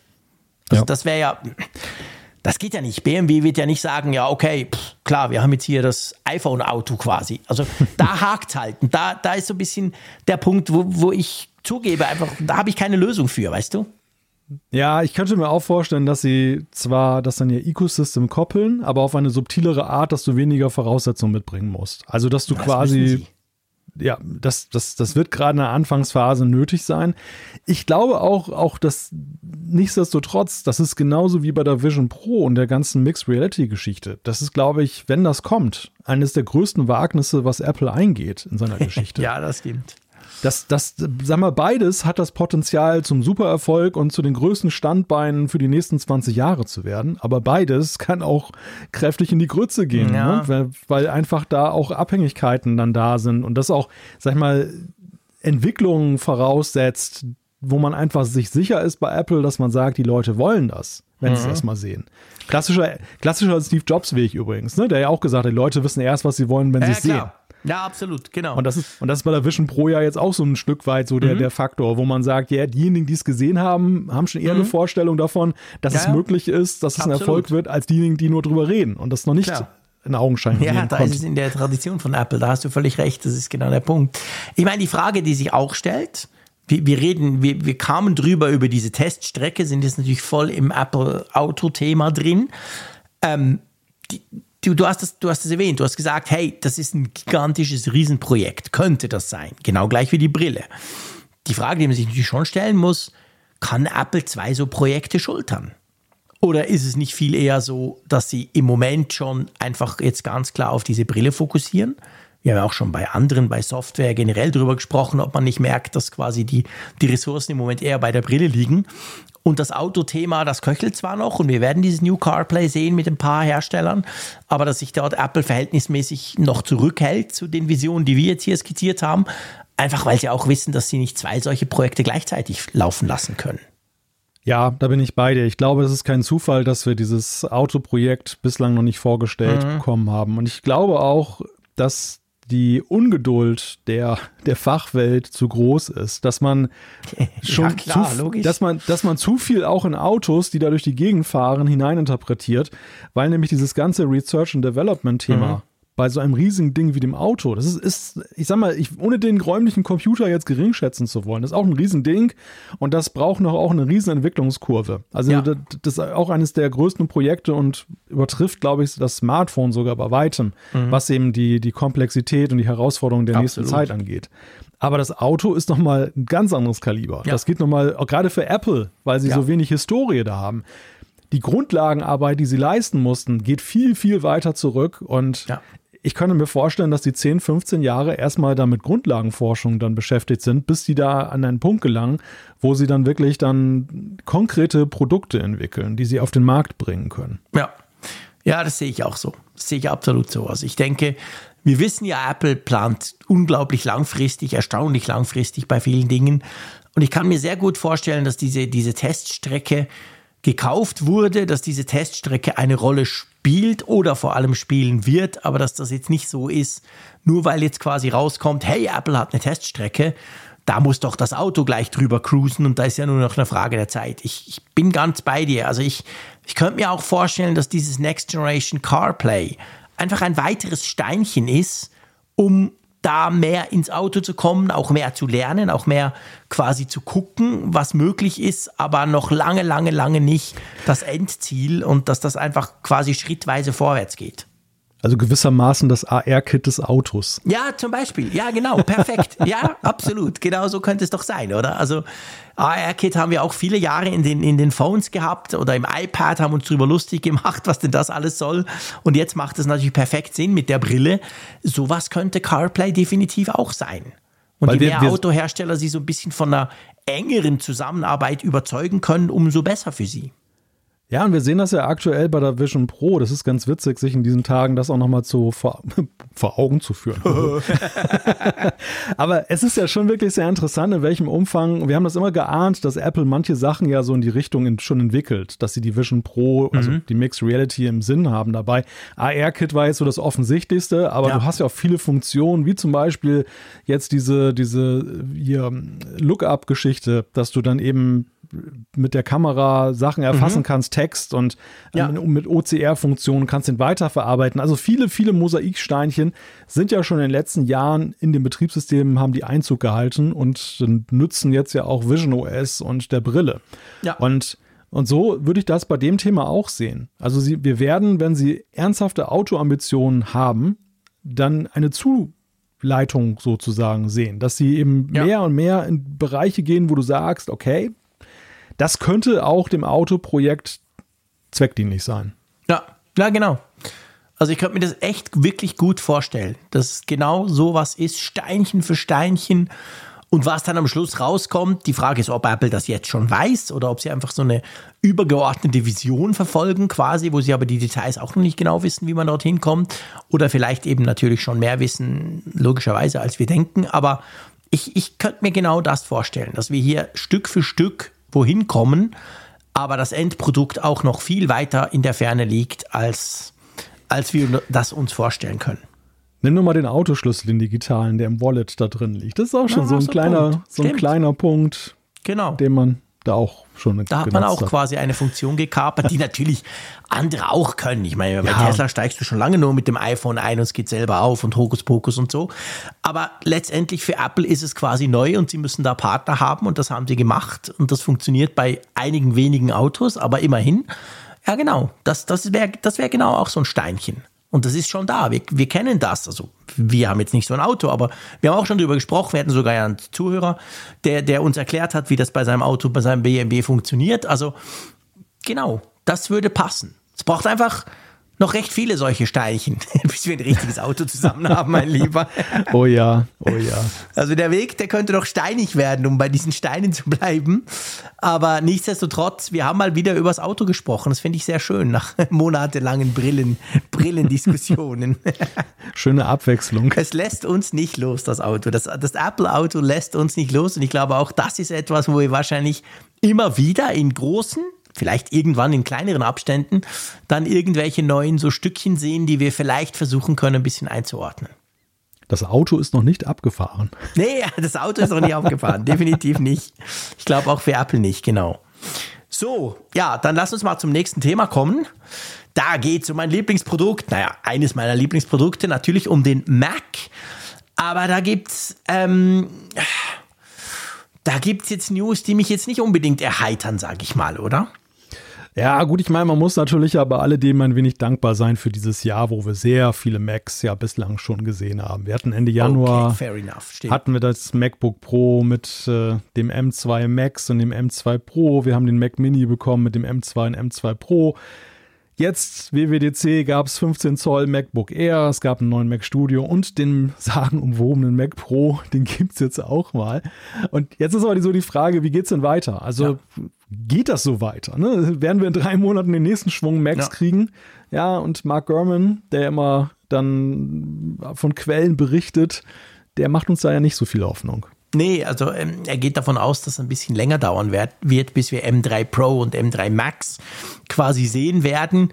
Und zwar letztendlich geht es um den SOC, also diese, diese SOC, der, der verschleppt sich, der soll ja im neuen Verfahren kleinere Strukturbreite und so weiter, das soll ja super toll werden, aber das scheint schwieriger zu sein. Also es wäre dann auch quasi chiptechnisch ein größerer Schritt als vom M1 auf den M2. Aber dadurch verschiebt sich das Ganze ja wohl ins nächste Jahr, oder? Ja, es sieht ganz danach aus, dass wir den M3 in allen Spielarten, ja. die Apple ja nun kennt, dann eben erst ab äh, 24 dann mhm. sehen werden. Wobei ich dir sagen muss, also ich finde es eigentlich auch jetzt nicht dramatisch. Nee, ist, nee, die, die Schlagzahl, nicht. die Schlagzahl ist ja eh enorm. Erinnere dich mal, als wir angefangen haben mit dem Apple Silicon, da war ja die Fragestellung, in welchem Abstand wird Apple jetzt zum Beispiel die nächste Generation rausbringen? Und ja. wir waren beide eigentlich so unterwegs, dass wir gesagt haben, ja, so schnell wird das nicht kommen. Und das ging ja doch relativ fix jetzt alles. Ja, wobei man schon auch sagen muss, und ich finde das eben, ich, ich bin da auch froh drüber und ich, ich finde das auch wichtig, aber Apple die ballern nicht den M2 und dann gleich den Pro und den Max unmittelbar raus. Das haben sie beim M1 schon nicht gemacht, beim M2 auch nicht. Und das zeigt so ein bisschen, dass sie da halt so vorgehen, dass natürlich der M3 wahrscheinlich zuerst kommt und dann nach einer gewissen Zeit dann der M3 Pro und dann irgendwann der M3 Max, vielleicht sogar die zwei gleichzeitig. Aber da gibt es schon immer gewisse Zeiten drin. Ja. Beim, das war ja beim MacBook Pro auch so. Also es war dann eben nicht schon ein Jahr später kam das neue M2 Max MacBook Pro, sondern es, ja, es war dann ein paar Monate mehr, es war dann Januar. Also ich glaube, Apple versucht da schon so eine gewisse ich meine, du, du darfst ja auch nicht die bestehende Nutzerbasis verärgern. Wenn du dir gerade so ein Gerät gekauft hast und drei Monate später kommt das viel bessere. Klar, diese die Gefahr hast du immer, aber nicht gerade, wenn es neu rauskam. Also du brauchst da natürlich eine gewisse Zeit, wo das Gerät einfach mal für sich stehen, stehen muss. Und ich glaube schon, dass Apple da auch drauf guckt. Aber klar, wir wissen alle, es geht weiter. Der M2 ist nicht das Ende der Fahnenstange. Und ich, ich meine, der Teil, dass jetzt die MacBook Pros und das MacBook Air vor allem mit M3 noch ein bisschen auf sich warten lassen, finde ich auch absolut voll okay. Das erste MacBook mit M, äh, MacBook Air mit M2 kam ja vor einem Jahr raus. Also ja, dann nach eineinhalb Jahren dann wieder ein neues. Warum denn eigentlich nicht? Aber was mich natürlich aufhorchen lässt, das weißt du, das ist der zweite Teil der Meldung, mein Lieber. Ja, das kann ich mir vorstellen. Es geht wahrscheinlich dir um den iPad, um den iMac. Genau, also die ganzen Laptops sind ja schön und gut, aber die interessieren mich eigentlich ja nur so halb. Was mich natürlich interessiert ist, dass Gurman sagt, und da muss man immer wissen, Gurman sagt viel, wenn der Tag lang ist, vor allem der Sonntag, wenn er sein Newsletter raushaut, aber der iMac lebt, schreibt er. Und er geht davon aus, dass wir natürlich auf der einen Seite den, den jetzigen iMac in irgendeiner Form mal aktualisiert kriegen, weil nur als Erinnerung, der hat noch den M1 ohne Pro, ohne Max, ohne nix. Also der ist, was das anbelangt, eigentlich outdated. Den empfehle ich auch im Moment. Äh, ich bin immer so ein bisschen unsicher, wenn mich jemand fragt, soll ich mir jetzt einen iMac holen? Und dann denke ich so, ja, ja, er ist zwar schön und er ist farbig, aber der Prozessor ist jetzt nicht mehr ganz der neueste. Aber vor allem sagt er, dass Apple die Idee von einem iMac, einem großen, also 27 Zoll oder sogar 30 Zoll, offensichtlich noch nicht komplett begraben hat, dass man da wohl irgendwie doch noch dran ist. Und das ist natürlich, ach, da geht mein Herz auf. Ja, aber ich würde nicht zu so viel Hoffnung da hineinstecken, ja, weiß, denn, denn, mir, mir scheint der, der iMac immer mehr so zum Phantom zu werden, dass Görman jetzt auch so am, am Leben hält. Das äh, er hat ja zuletzt schon mit der WWDC ziemlich daneben gelegen und hat ja auch da den Mac Pro noch nicht gesehen. Er ging davon ja. aus, dass der Mac Studio nicht aktualisiert wird. Also sein Track Record, was jetzt eben die ganze Mac-Reihe angeht, ist ausbaufähig, um es mal so zu sagen. Und äh, ja, ich weiß nicht. Also ich, ich glaube auch, die, die Hoffnung, die haben ja einige. Ich bin ja auch äh, ein erklärter iMac-Fan. Also ich würde auch gerne da einen neuen großen sehen, obwohl ich eigentlich ganz zufrieden bin mit meinem Setup, was ich jetzt gefunden habe. Ja, ich weiß es nicht. Es ist schwer zu sagen. was, was mich halt wundert, ist, dass Apple überhaupt so eine große Pause halt gemacht hat. Dass sie erst jetzt mit dem M3 dann tatsächlich wieder einsteigen sollten in einen großen iMac. Warum nicht früher? Was hat sie davon abgehalten? Das, das ergibt für mich keinen Sinn. Ja, das wissen wir natürlich nicht. Auf der einen Seite klar. Aber ich meine, ich glaube schon, sie haben natürlich dadurch dem Studio-Display, haben sie wirklich eine, eine Exklusivität gegeben, die das sonst ja auf gar keinen Fall bekommen hätte. Hätten wir ja. jetzt einen iMac mit M1 Pro, sagen wir es mal so, bekommen und dazu dann ein Studio-Display. Ja, okay, dann hätten irgendwie drei Leute, die den Mac Studio kauft, hätten noch ein Studio-Display dazu gekauft. Aber niemals so Leute wie ich, die extra einen Laptop kaufen, aber sagen, hey, Laptop ist scheiße, viel zu kleiner Bildschirm und sich dann ein Studio-Display dazu holen. Also wir bauen uns ja eigentlich unsere iMacs nach mit dem Studio-Display. Seien wir mal ehrlich. Also ich zumindest ja. tue das. Also ja, ich bin zufrieden, aber ich bin nicht happy mit dem. Es ist nicht mein Traum-Setup. Ich möchte das lieber alles wieder integriert haben. Und ich glaube schon, ja, dass Apple solche Dinge auch weiß und darauf achtet, weißt du? Aber hat Apple so einen Taschenspielertrick nötig? Und die Frage ist ja vor allem, was passiert mit dem Studio-Display, wenn es dann plötzlich einen tollen großen iMac dann gibt? Ist das dann obsolet? Braucht das dann keiner mehr? Das hm. ist. Nee, ich glaube nicht. Aber der Punkt ist, ich, ich glaube mehr, der Punkt ist halt der, es, es gibt es zwei Szenarien. Also das eine Szenario ist, dass sie sowas, also natürlich können sie was bauen. Klar können sie einen iMac Pro auf Apple Silicon bauen mit dem 30 Zoll Screen. Das Problem ist einfach, dass der dann wahrscheinlich 8000 Euro kostet.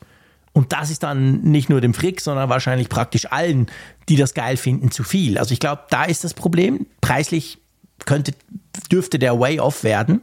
Also der muss in irgendeiner Form noch ein bisschen günstiger werden. Und ich meine, wir haben oft beim, beim Studio Display auch schon drüber gesprochen, das Ding ist ja crazy over-engineered. Also, da ist ja ein iPad drin. Also, pff. Und wir wissen auch nach eineinhalb Jahren noch nicht so genau, was eigentlich dieser, dieser iPad-Prozessor da drin zu suchen hat. Also, das Ding ist ja irgendwie nach wie vor irgendwie crazy. Also, nimm die Platine raus vom iPad und baue eine richtige ein mhm. und du hast deinen iMac eigentlich. Ja, ja, das ist richtig, ja. Aber das macht Apple irgendwie nicht oder sie wollen es nicht. Also, ne, sie wollen es nicht. Sie könnten es, aber sie wollen es nicht ja, ich weiß auch nicht. Ich gebe zu, dass ich da natürlich von meiner Hoffnung getrieben bin. Ich meine, Minchi Kuo hat auch mal was in die Richtung gesagt vor ein paar Monaten. Also ich gebe die Hoffnung noch nicht aus, dass wir wieder so einen iMac kriegen werden, einen größeren. Ich, ich, ich mag den kleinen, aber eben, das ist eine ganz andere Zielgruppe. Aber ja, keine Ahnung. Also pff, ich gebe dir recht, er passt im Moment natürlich nicht so ganz rein. Im Moment scheint sich Apple mit dem Mac Studio und diesem Studio-Display gesagt zu haben, komm, baut euer Setup, steckt ein paar Kabel um, sieht nicht so schön aus, aber es geht ja auch. Aber ja, das muss ja nicht auf ewig so bleiben. Ja, man kann ja schon sehen, dass sie bei einigen Produkten aber auch taktieren. Also das MacBook mhm. Air 15 Zoll ist ja so ein Beispiel dafür. Lange ja. haben die Menschen sich da so ein großes Notebook zum günstigeren Preis gewünscht und jetzt erst im Jahr 2023 ja, mit der zweiten Generation des Apple Silicon erfüllen sie diesen Wunsch. Warum nicht schon mit der ersten? Ja. Also auch das ist ja schon so, dass man da, glaube ich, taktisch vorgegangen ist. Ähm, ähnlich könnte das natürlich hier auch sein. Weißt du, dass man einfach auch guckt, wie solide und, und ja. wie nachhaltig ist das Interesse auch da draußen? Ist, ist es vielleicht dann so, dass da nur die Nostalgiker jetzt ein iMac mhm. haben wollen? Oder kristallisiert sich mit der Zeit heraus, dass trotz dieses ja eigentlich ganz wunderbaren modularen Konzepts, du kannst jetzt dann dein Mac Mini durch ein Mac Studio austauschen, umgekehrt, dein Display behältst du. Es hat ja durchaus Vorteile. Ja, klar. Aber dass, dass, es, dass die Leute dennoch nach so einem All-in-One lechzen und sagen, ja, es ist mir alles egal, ich will es gar nicht modular haben, ich will alles nur genau. eins. Weißt du, ich, ich glaube, man darf, man darf noch eine andere Sache, und das ist die Sache, die, die, die mich eben auch noch so ein bisschen Hoffnung schöpfen lässt. Man darf nicht vergessen, Apple mag ja Traditionen. Und Apple mag ja Dinge, die sie schon lange machen und die ja auch sehr erfolgreich waren. Ich meine, der iMac gehört da definitiv dazu. Da kannst du ja bis zu Steve Jobs Zeiten zurückgehen. Der iMac hat ja quasi Apple noch vor dem iPod so ein bisschen gerettet gehabt. Und der wurde ja über die, über die ganze Zeit, eigentlich von dem Moment an, wo der da in diesen lustigen Farben rauskam, wurde der ja quasi dann gepflegt. Es gab immer wieder neue Versionen und, und, und. Das ist ja eine ewig lange Historie. Ich glaube nicht, dass sich Apple im Prinzip komplett davon verabschiedet hat.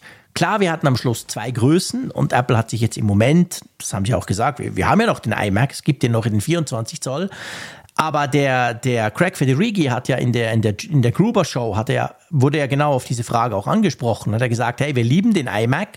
Dann hat der Gruber gesagt, ja, das wissen wir, klar, aber äh, eben der große. Also, ich, ich, finde nach wie vor, er würde, es würde eigentlich passen. Ich glaube schon, der würde seine Kundschaft finden. Ich finde, der iMac war immer dann am stärksten, wenn er dieses, diesen Vorteil aus dem All-in-One-Konzept herausgezogen hat, dass er, sag ich mal, direkt mit den Komponenten verbunden ist. Das war ja, ja. vor allem mit Blick auf das 5K-Display ja so ein großes genau. Ding. Ne? Dass das eben, das war zu der Zeit, als das eingeführt wurde, war der beste Weg, es wirklich in das Gerät einzubauen, dass du, ja. dass du dann eben das voll nutzen kannst.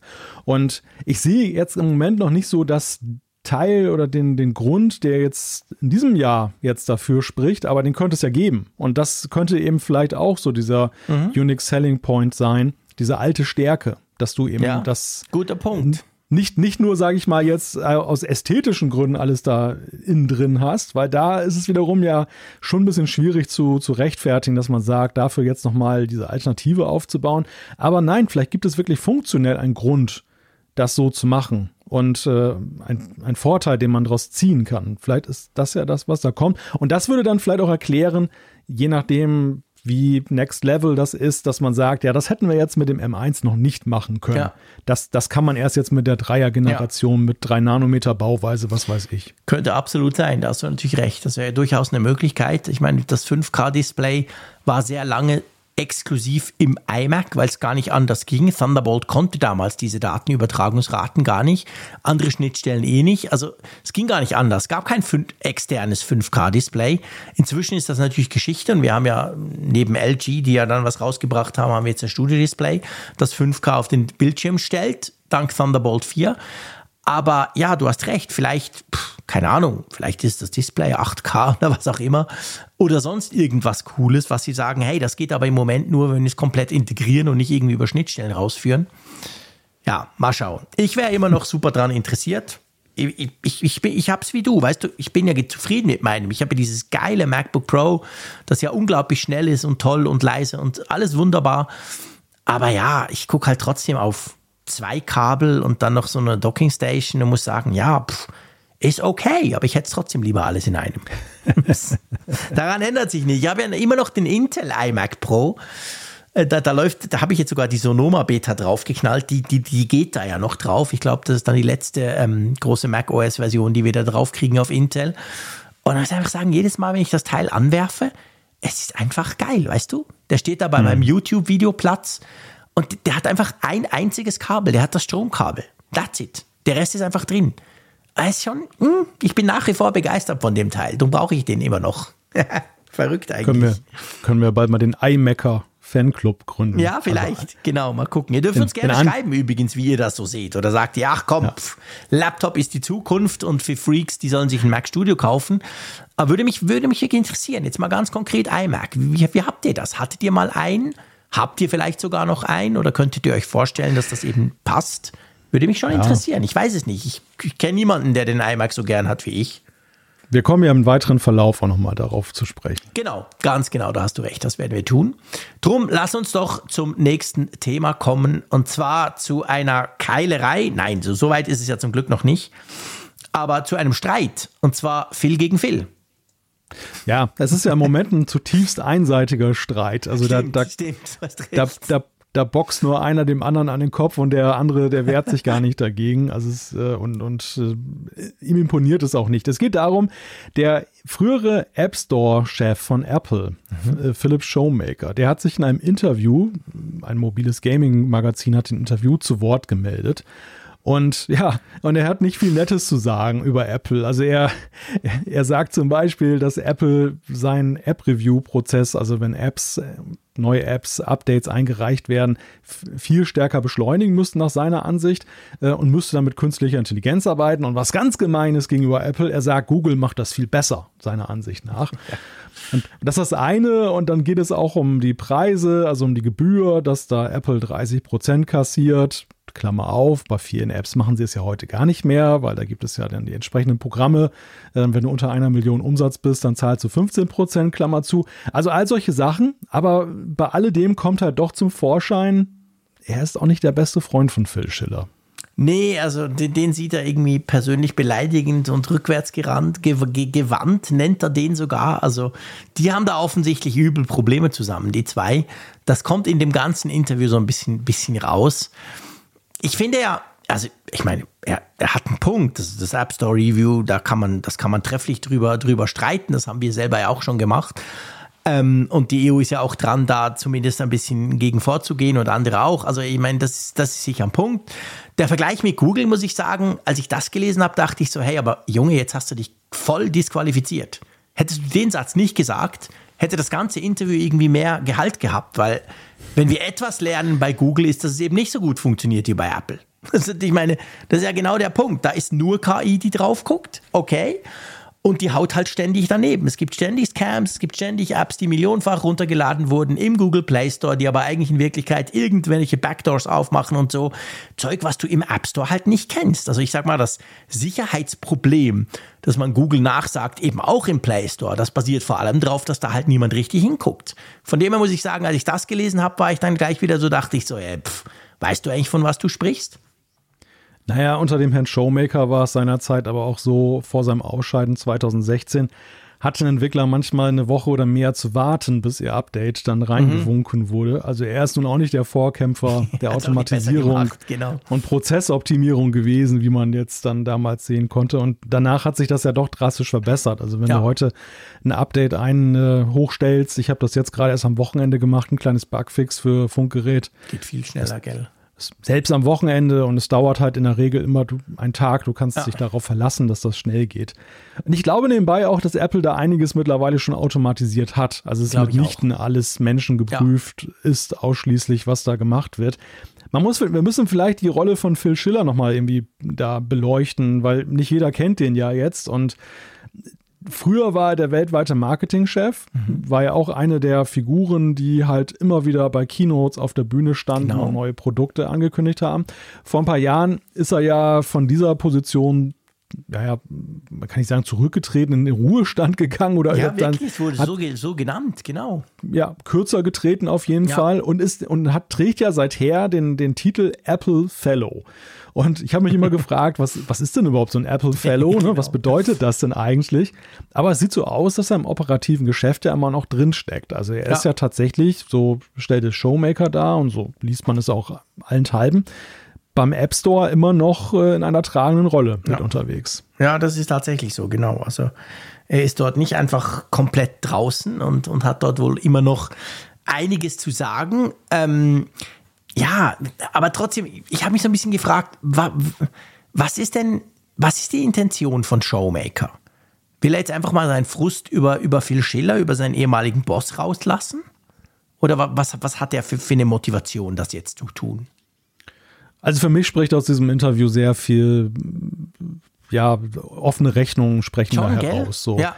Weil äh, da sind ja Augenscheine, also Schiller scheint ja so ein bisschen hemsärmelig zu sein, so, Mhm. so kennt man ja auch. Auf der Bühne hat er ja auch äh, durchaus mal schon ein bisschen Mhm. ruppiger gesprochen, als wir das von anderen Apple-Führungskräften kennen. Er ist nicht Und, so äh, geschliffen wie die anderen, genau. Nein, nein, er ist relativ natürlich, wofür Ja. ihn auch viele mögen, Ja, ne? weil sie einfach sagen, er ist nicht so aalglatt. So was Natürliches, und- wenn er auf der Bühne rumgestolziert bzw. gestolpert ist früher, genau.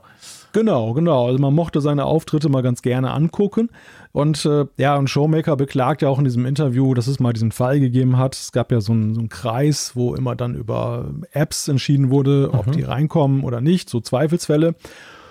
Und da hat Showmaker wohl immer mal gesagt, von wegen, ja, selbst seine Kinder könnten mit der App äh, nicht umgehen. Und da soll Schiller dann zu ihm gesagt haben, dann sind deine Kinder halt dumm. Ne? Und das äh, sitzt Scheiße. augenscheinlich. Der, der Stachel sitzt tief, wie Ja. es scheint. Und selbst viele Jahre, nachdem jetzt dann Showmaker da ausgeschieden ist bei Apple und ja, heute da auch Chef einer eigenen Firma ist, also er scheint ja offenbar seinen Weg gegangen zu sein, aber das hat er wohl nicht verwunden. Ja. Und ich, Ja. und ich habe so, ich hab so ein bisschen das Gefühl, dieses, dieses mobile Game-Magazin ist ja auf ihn da zugegangen und hat ihn dann so gefragt, eher so mit, mit, mit Richtung ähm, App Store-Regeln, weil die hat er damals geschrieben und ähm, ob das denn nicht ein bisschen zu vage ist, weil viele Game-Developer dann so zumindest der Bericht dann halt immer damit zu kämpfen haben, dass dann ihre Apps abgelehnt Ja. werden und sie wissen gar nicht so genau warum. Und äh, ja, und man kann sagen, dieses Interview ist dann in gewisser Weise so dahin eskaliert zu Ja, dem, genau, was wir ja, jetzt da so, lesen. So fühlt sich ein bisschen an, genau. Dass er dann quasi die, die Möglichkeit gleich genutzt hat, mal auf den, auf den Putz zu hauen. Tja, gut. Ähm, lasst uns zu unserem nächsten Thema kommen.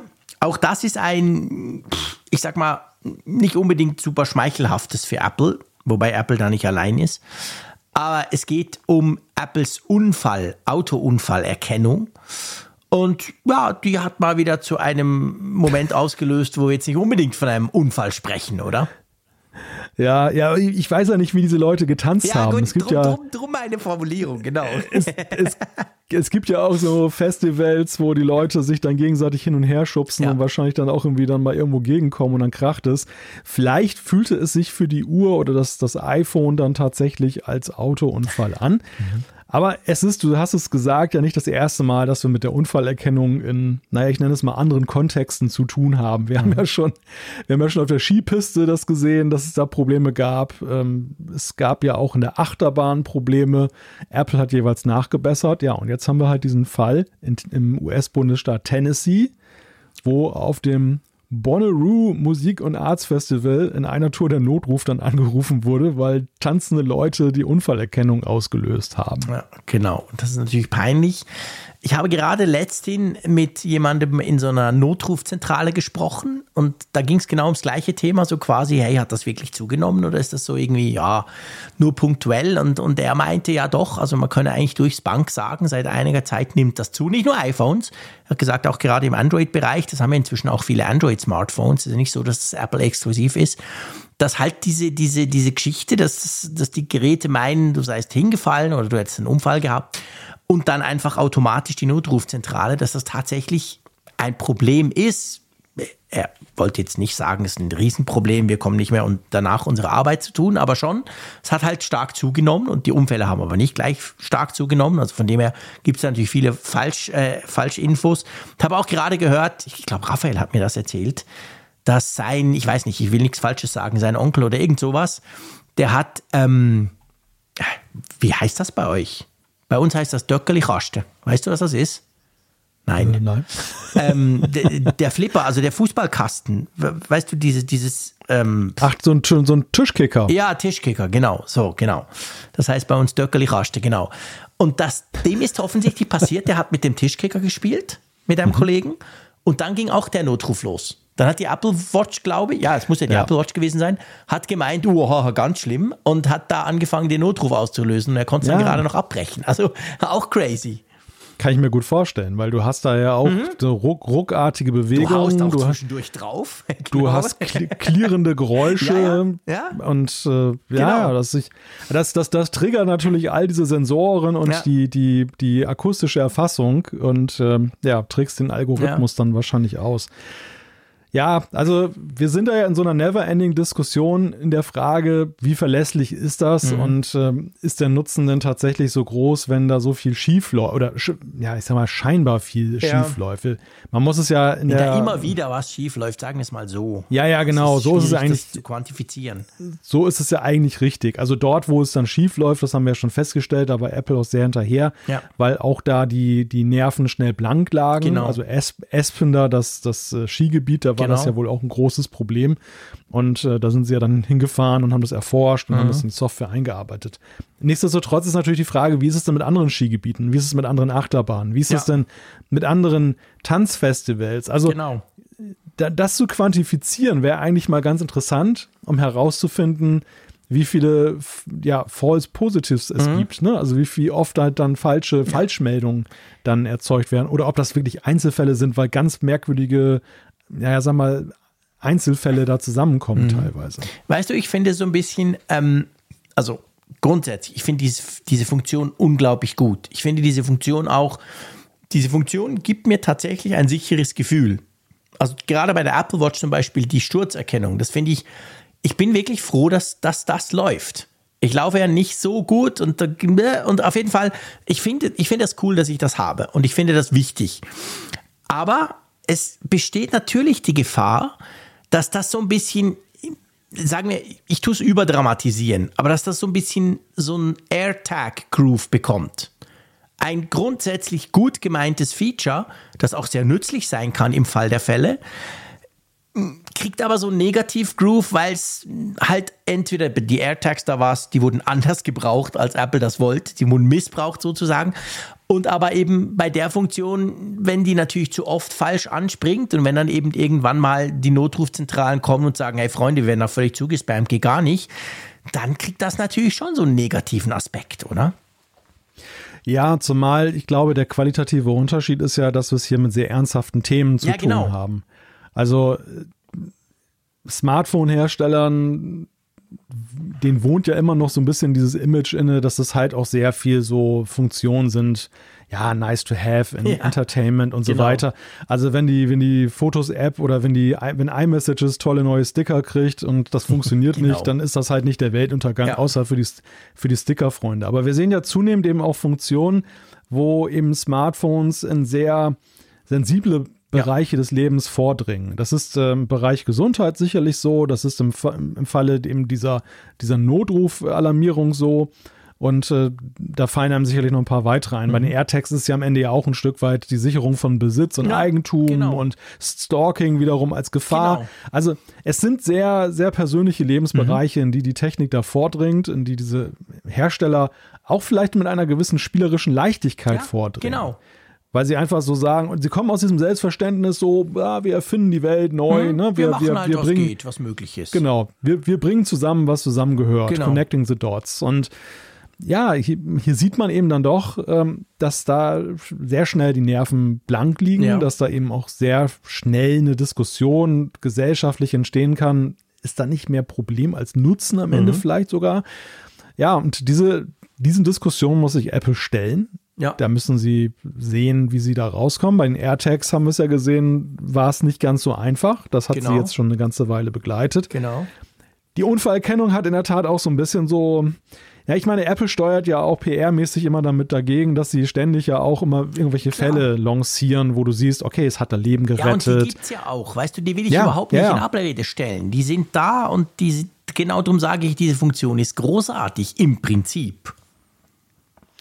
Also ich, ich empfinde das auch so, dass es eigentlich wie so eine Art Fallschirm ist, den du trägst, Ja. wenn du ins Flugzeug einsteigst. Ähm, das auch beim echten Fallschirm musst du aufpassen, dass er nicht aus Versehen auslöst und dann hast du da mitten in der Kabine, fliegt das da Mhm. Ja. hinten raus oder so. Also ja, es ist, es ist sicherlich schwierig, aber auf der anderen Seite eben für mich persönlich ist der Nutzen immer noch weitaus größer als all das, was ich bislang gesehen habe, weil es abstellbar auch ist. Ne? Ja. Es sind ja Punkte, die für den Moment natürlich viel, viel Probleme äh, sorgen, für viele Probleme sorgen, aber die jetzt ja nicht jetzt eingebrannt sind. Ja, das wo stimmt, mit der Software nachgebessert werden kann. Ja, man muss vielleicht auch ein Stück weit sagen, die Realität ist auch manchmal facettenreicher als die Simulation oder oft Immer. facettenreicher als die Immer. Simulation. Ja, ich glaube, das kann man tatsächlich sagen, dass es immer so ist, genau. Und natürlich kann man davon ausgehen, was heißt, man kann davon ausgehen, es ist so. Apple und auch Android, by the way, also Google und, und andere Hersteller, die werden natürlich das versuchen zu verfeinern, damit es eben keine Falschalarme mehr gibt. Klar, keine wird es nie geben, aber weniger, so wenig, dass es keine Rolle spielt, um diese Funktion nicht quasi zu komprimieren, dass sie nicht plötzlich so einen negativen Drive halt kriegt. Ja. Tja. Ja. Apropos negativer Drive. Ich glaube, das passt ganz gut, diese Überleitung. wir springen in die Schweiz, aber wir sind natürlich trotzdem immer noch bei Apple. Und ja, es geht tatsächlich mal um Äpfel und nicht um Apple. Es geht um einen ich bin natürlich, ich bin natürlich parteiisch, ganz klar, muss ich sagen. Aber es geht um einen bizarren Rechtsstreit, kann man eigentlich sagen, wo es um den schweizerischen, ähm, also um einen Apfel geht, den Apple gerne schützen würde, den aber jemand hat schon länger nutzt, der das auch schon relativ lange macht, oder? Ja, und äh, generell geht es ja darum, dass der Apfel zumindest nach Ansicht dann eben der Schweizer Gemeingut ist und nicht irgendwie einer Firma exklusiv im Ansehen gehören sollte. Und das ist so ein bisschen Kern dieses, dieses Streits, der da ist. Also Apple hat einen Antrag eingereicht bei, wie heißt sie, bei der Eidgen beim Eidgenössischen Institut für geistiges Eigentum. Genau. Was, glaube ich, so das ist, was in Deutschland das Patentamt ja, genau, und, genau, ne, ist. Das ist genau so. das. Und da ging es halt darum, dass sie einen naturgetreuen Apfel der Sorte Granny Smith in allen Farben schützen lassen wollten. Und da hat das Eidgenössische Institut gesagt, ja, teilweise genehmigen wir euch das, aber nur teilweise, wenn, denn der Apfel ist äh, hier doch ein Gemeingut und äh, das ist ja jetzt nicht so der stilisierte, abgebissene Apfel, wie wir ihn kennen. Ja, und dagegen hat Apple geklagt und das ist zurzeit beim Bundesverwaltungsgericht in St. Gallen anhängig. Genau. Und würde das Bundesverwaltungsgericht, das ist die letzte Instanz in diesem Fall, würden die Apple quasi recht geben, dann äh, würde das zum Beispiel heißen, dass der Schweizer Obstverband sein Logo ändern müsste, das er seit mehr als 100 Jahren trägt. Das ist nämlich genauso ein, ein Apfel, da geht es um Schweizer Früchte. Wir sind ja auch ein großer Fruchtexporteur, beziehungsweise wir haben selber eine, eine Industrie, die eben Äpfel und anderes anpflanzt. Und ähm, natürlich nicht nur der Schweizer Obstverband, letztendlich würde es noch ganz viele andere betreffen. Und es zeigt da so ein bisschen halt dieses Bestreben von Apple. Wir wissen, Apple ist unglaublich strikt darin, seine Marke zu verteidigen. Ich meine, warum heißt die Funkgeräte-App eigentlich Funkgerät? Oh, wo doch der Apfelfunk Apfelfunk heißt, komisch. Also da gibt es ja tausend Beispiele, auch viel wichtigere als nur so ein kleiner Podcast. Aber da ist Apple sehr dran und drauf. Ähm, aber ja, also ich finde natürlich, ehrlich gesagt, so ein Apfel ja, fuck, so ein Apfel ist einfach ein Apfel. Und der angebissene Apfel von Apple, der ist klar, den, den glaube ich, kann jeder Apple zuordnen. Aber ich finde das einen totalen Schwachsinn, wenn man so allgemein ähm, Güter quasi nehmen will und die dann plötzlich schützen will. Ja, das ist, also ich meine, Apple, das sehen wir ja in vielen ähm, Beziehungen, sie sind ja schon auch hinterher, diesen Apfel komplett für sich zu reklamieren. Es gab ja schon Fälle, wo sie beispielsweise auch einen Radwanderweg, äh, ja. einem Radwanderweg verbieten wollten, den Apfel, also nicht irgendwie einen Apple-Apfel, sondern einen normalen mhm. Apfel und den Titelapfel im Titel zu führen. Cafés können ein Liedchen genau, davon singen. Genau. Also es gibt, gibt viele und in allen Fällen war es ja wirklich so, es war wirklich so dieser generische Apfel und es war nicht irgendwie ein, eine technologische Verwendung dieses ja. Apfel-Logos dann, wo man ja auch viele Fragezeichen haben könnte.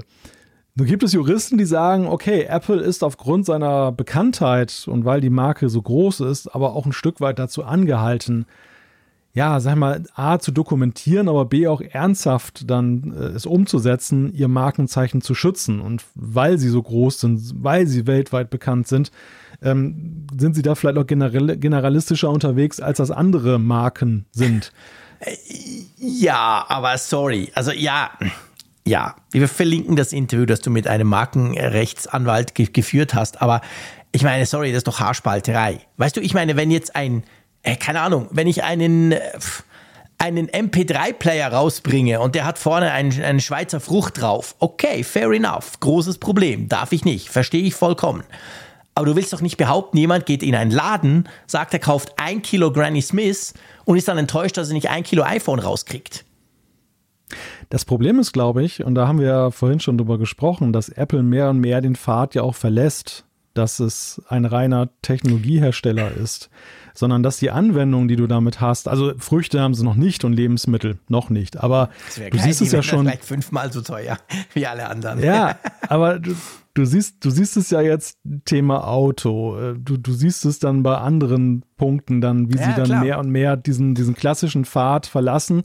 Ähm, und dass sie da eben ich will das auch gar nicht schönreden. Also es ist, ja. ist aber letzten Endes, das ist Markenrecht. Ich meine, das ganze Markenrecht ist wie mit den Patenten. Wir haben auch immer wieder, immer wieder das Patentthema, wo man sich ja auch drüber streiten kann, ist Ideenschutz bei allen Dingen, die da geschützt werden, angemessen? Ja. Oder sind das nicht eigentlich so naheliegende, einfache Ideen, da kann jeder drauf kommen? Und es ist einfach nur jetzt, die Raffinesse ist es nur, es sich schützen zu lassen und gar nicht mal, dass es eine tolle Idee ist. Ja.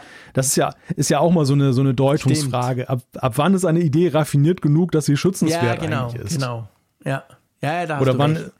Oder wann ist es einfach so, ich meine, es könnte auch jemand drauf kommen, den Sonnenaufgang sich patentieren zu lassen, weil er meint, es war eine seine geile du, Idee. Das ist ja genau meine Befürchtung. Also in die Richtung geht es. ist jetzt nicht so, dass ja. ich wahnsinnig dem Schweizerischen Obstverband zu, zu, zu geneigt bin. Das ist mir mäßig wurscht. Aber ich sage ganz ehrlich, ich finde es halt problematisch, wenn solche Allgemeingüter, und da, da ist ja Apple zwar sicher am strengsten und am toughsten unterwegs, aber andere versuchen das ja auch. Ist ja nicht so, dass Apple nur das macht beim Apfel. Da gibt es noch ganz viele andere.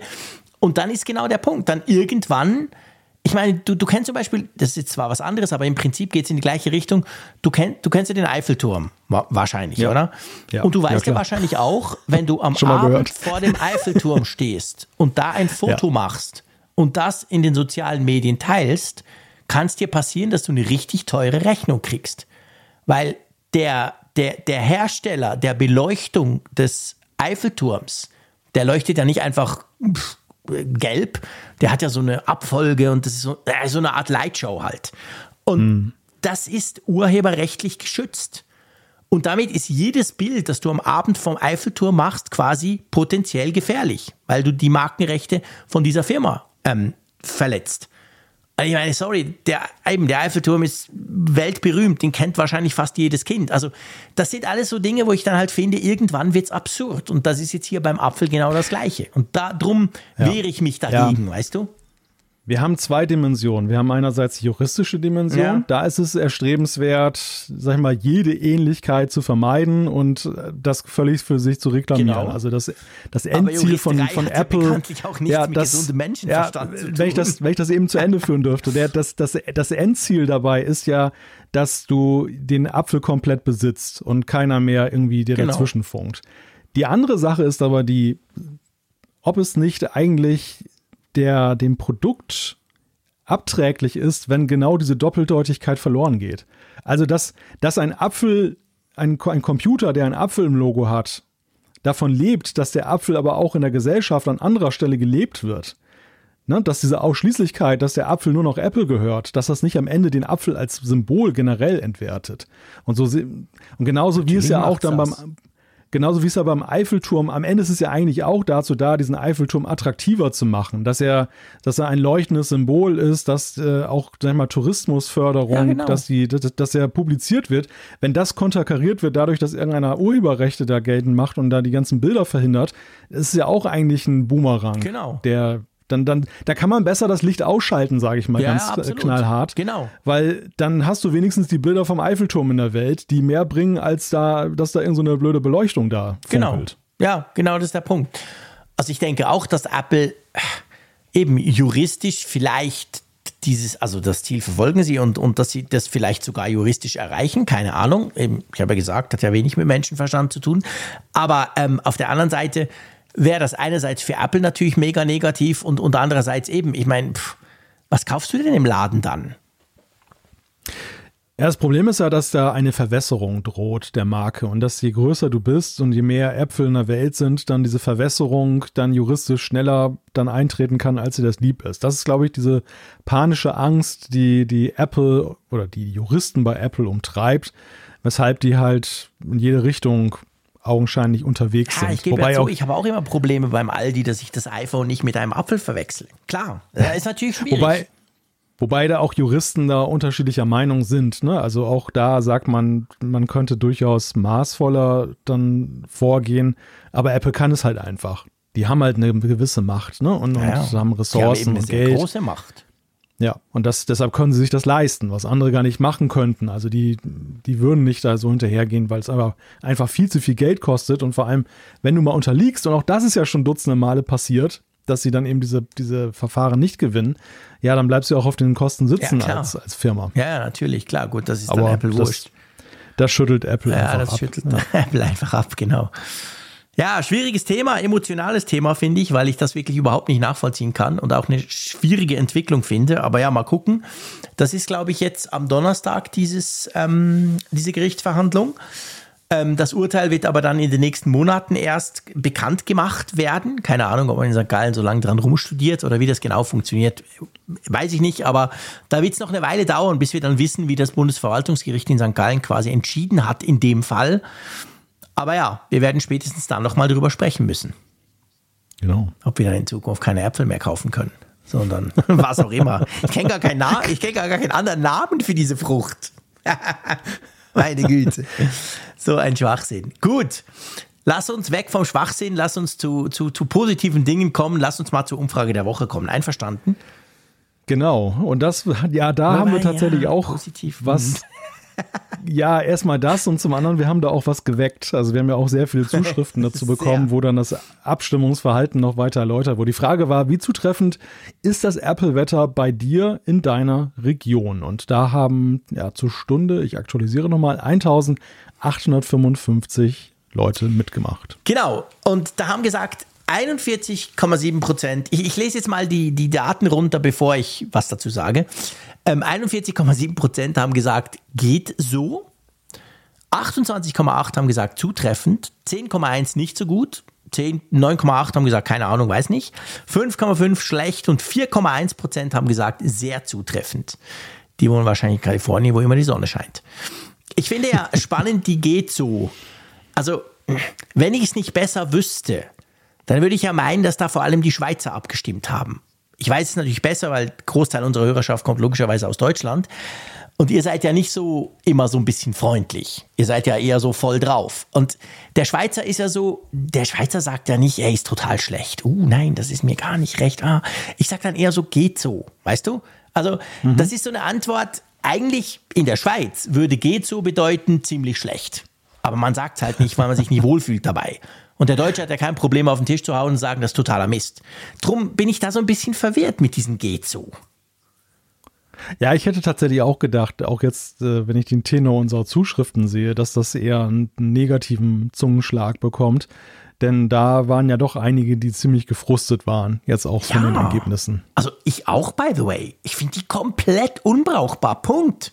Wirklich, also es ist, sie war vorher schon schlecht. Jetzt hat sie einfach noch viel mehr Daten, sieht viel schöner aus und, und wirkt so, wow, professionell. Aber, aber die Voraussagen, keine Ahnung, die sind mit der Dartscheibe gewürfelt. Das stimmt jetzt nie. Also ich finde die total, wirklich, wirklich total unbrauchbar. Ich gucke die zwar immer wieder an, weil ich sie einfach schön finde und ich mag es, wenn da so die Wölkchen vorbeiziehen und so, aber das hat mit dem realen Wetter sehr selten was zu tun. Außer wir haben jetzt gerade so eine wochenlange krasse Hochdruckphase, wo du wirklich nichts falsch machen kannst. Aber auch dann hat es zwischendurch geregnet. Wirklich so drei Tage Regen. Und bei uns drei Tage 30 Grad, wunderschönes Wetter, kein einziges Gewitter in der Schweiz. Ich weiß nicht, wie es bei dir an der Nordsee ist, aber also pff, bei mir ist das Ding komplett unbrauchbar. Ja, so weit würde ich nicht gehen, aber ich finde auch akkurat ist es eigentlich nicht. Und äh, es, es ist immer wieder, es sorgt immer wieder für merkwürdige Warnungen auch. Also dass, dass man dann irgendwie irgendwelche Wetterwarnungen kriegt. Die Funktion haben wir ja zum Glück nicht bei uns in der Schweiz. Und dann passiert gar nichts. Das ist dann irgendwie so eine, eine Fehlwarnung und Ah, okay. im nächsten Moment. Und im nächsten Moment hast du dann irgendwie eine Wetterlage, die das rechtfertigen würde und da kommt wiederum nichts. Wobei das ja auch dann wahrscheinlich mit dem Wetterdienst zu tun hat, der das dann äh, rausgibt. Ja, ich krieg, stimmt. Ich krieg so, also ich krieg sowas auch immer über, über das Amazon-Device. Dann, Mhm. das, das ist immer sehr bizarr. Da wird dann diese, diese Botschaft auf Englisch vorgetragen, Ah, echt? obwohl sie vom deutschen Wetterdienst kommt. Und das ist dann so ein, so ein Halbenglisch. Da werden die Zahlen auf Deutsch ausgesprochen und der, der Inhalt auf Englisch und wir lachen uns immer tot über diese Sachen. Aber sie, sie treffen selten zu. Also es ist dann meistens irgendwie, ja, Hm. irgendwie ein Schu- Schuss in den Ofen, die ganze Sache. Ich, ich stelle bei mir persönlich fest, ich habe gerade so eine App da im Einsatz, 4K heißt die, also F-O-R-E-C-A. Okay, die spannend. kann zum Beispiel, die kann zum Beispiel ziemlich akkurat den, den, den Regen, die Niederschlag vorhersagen, der dann so kommt.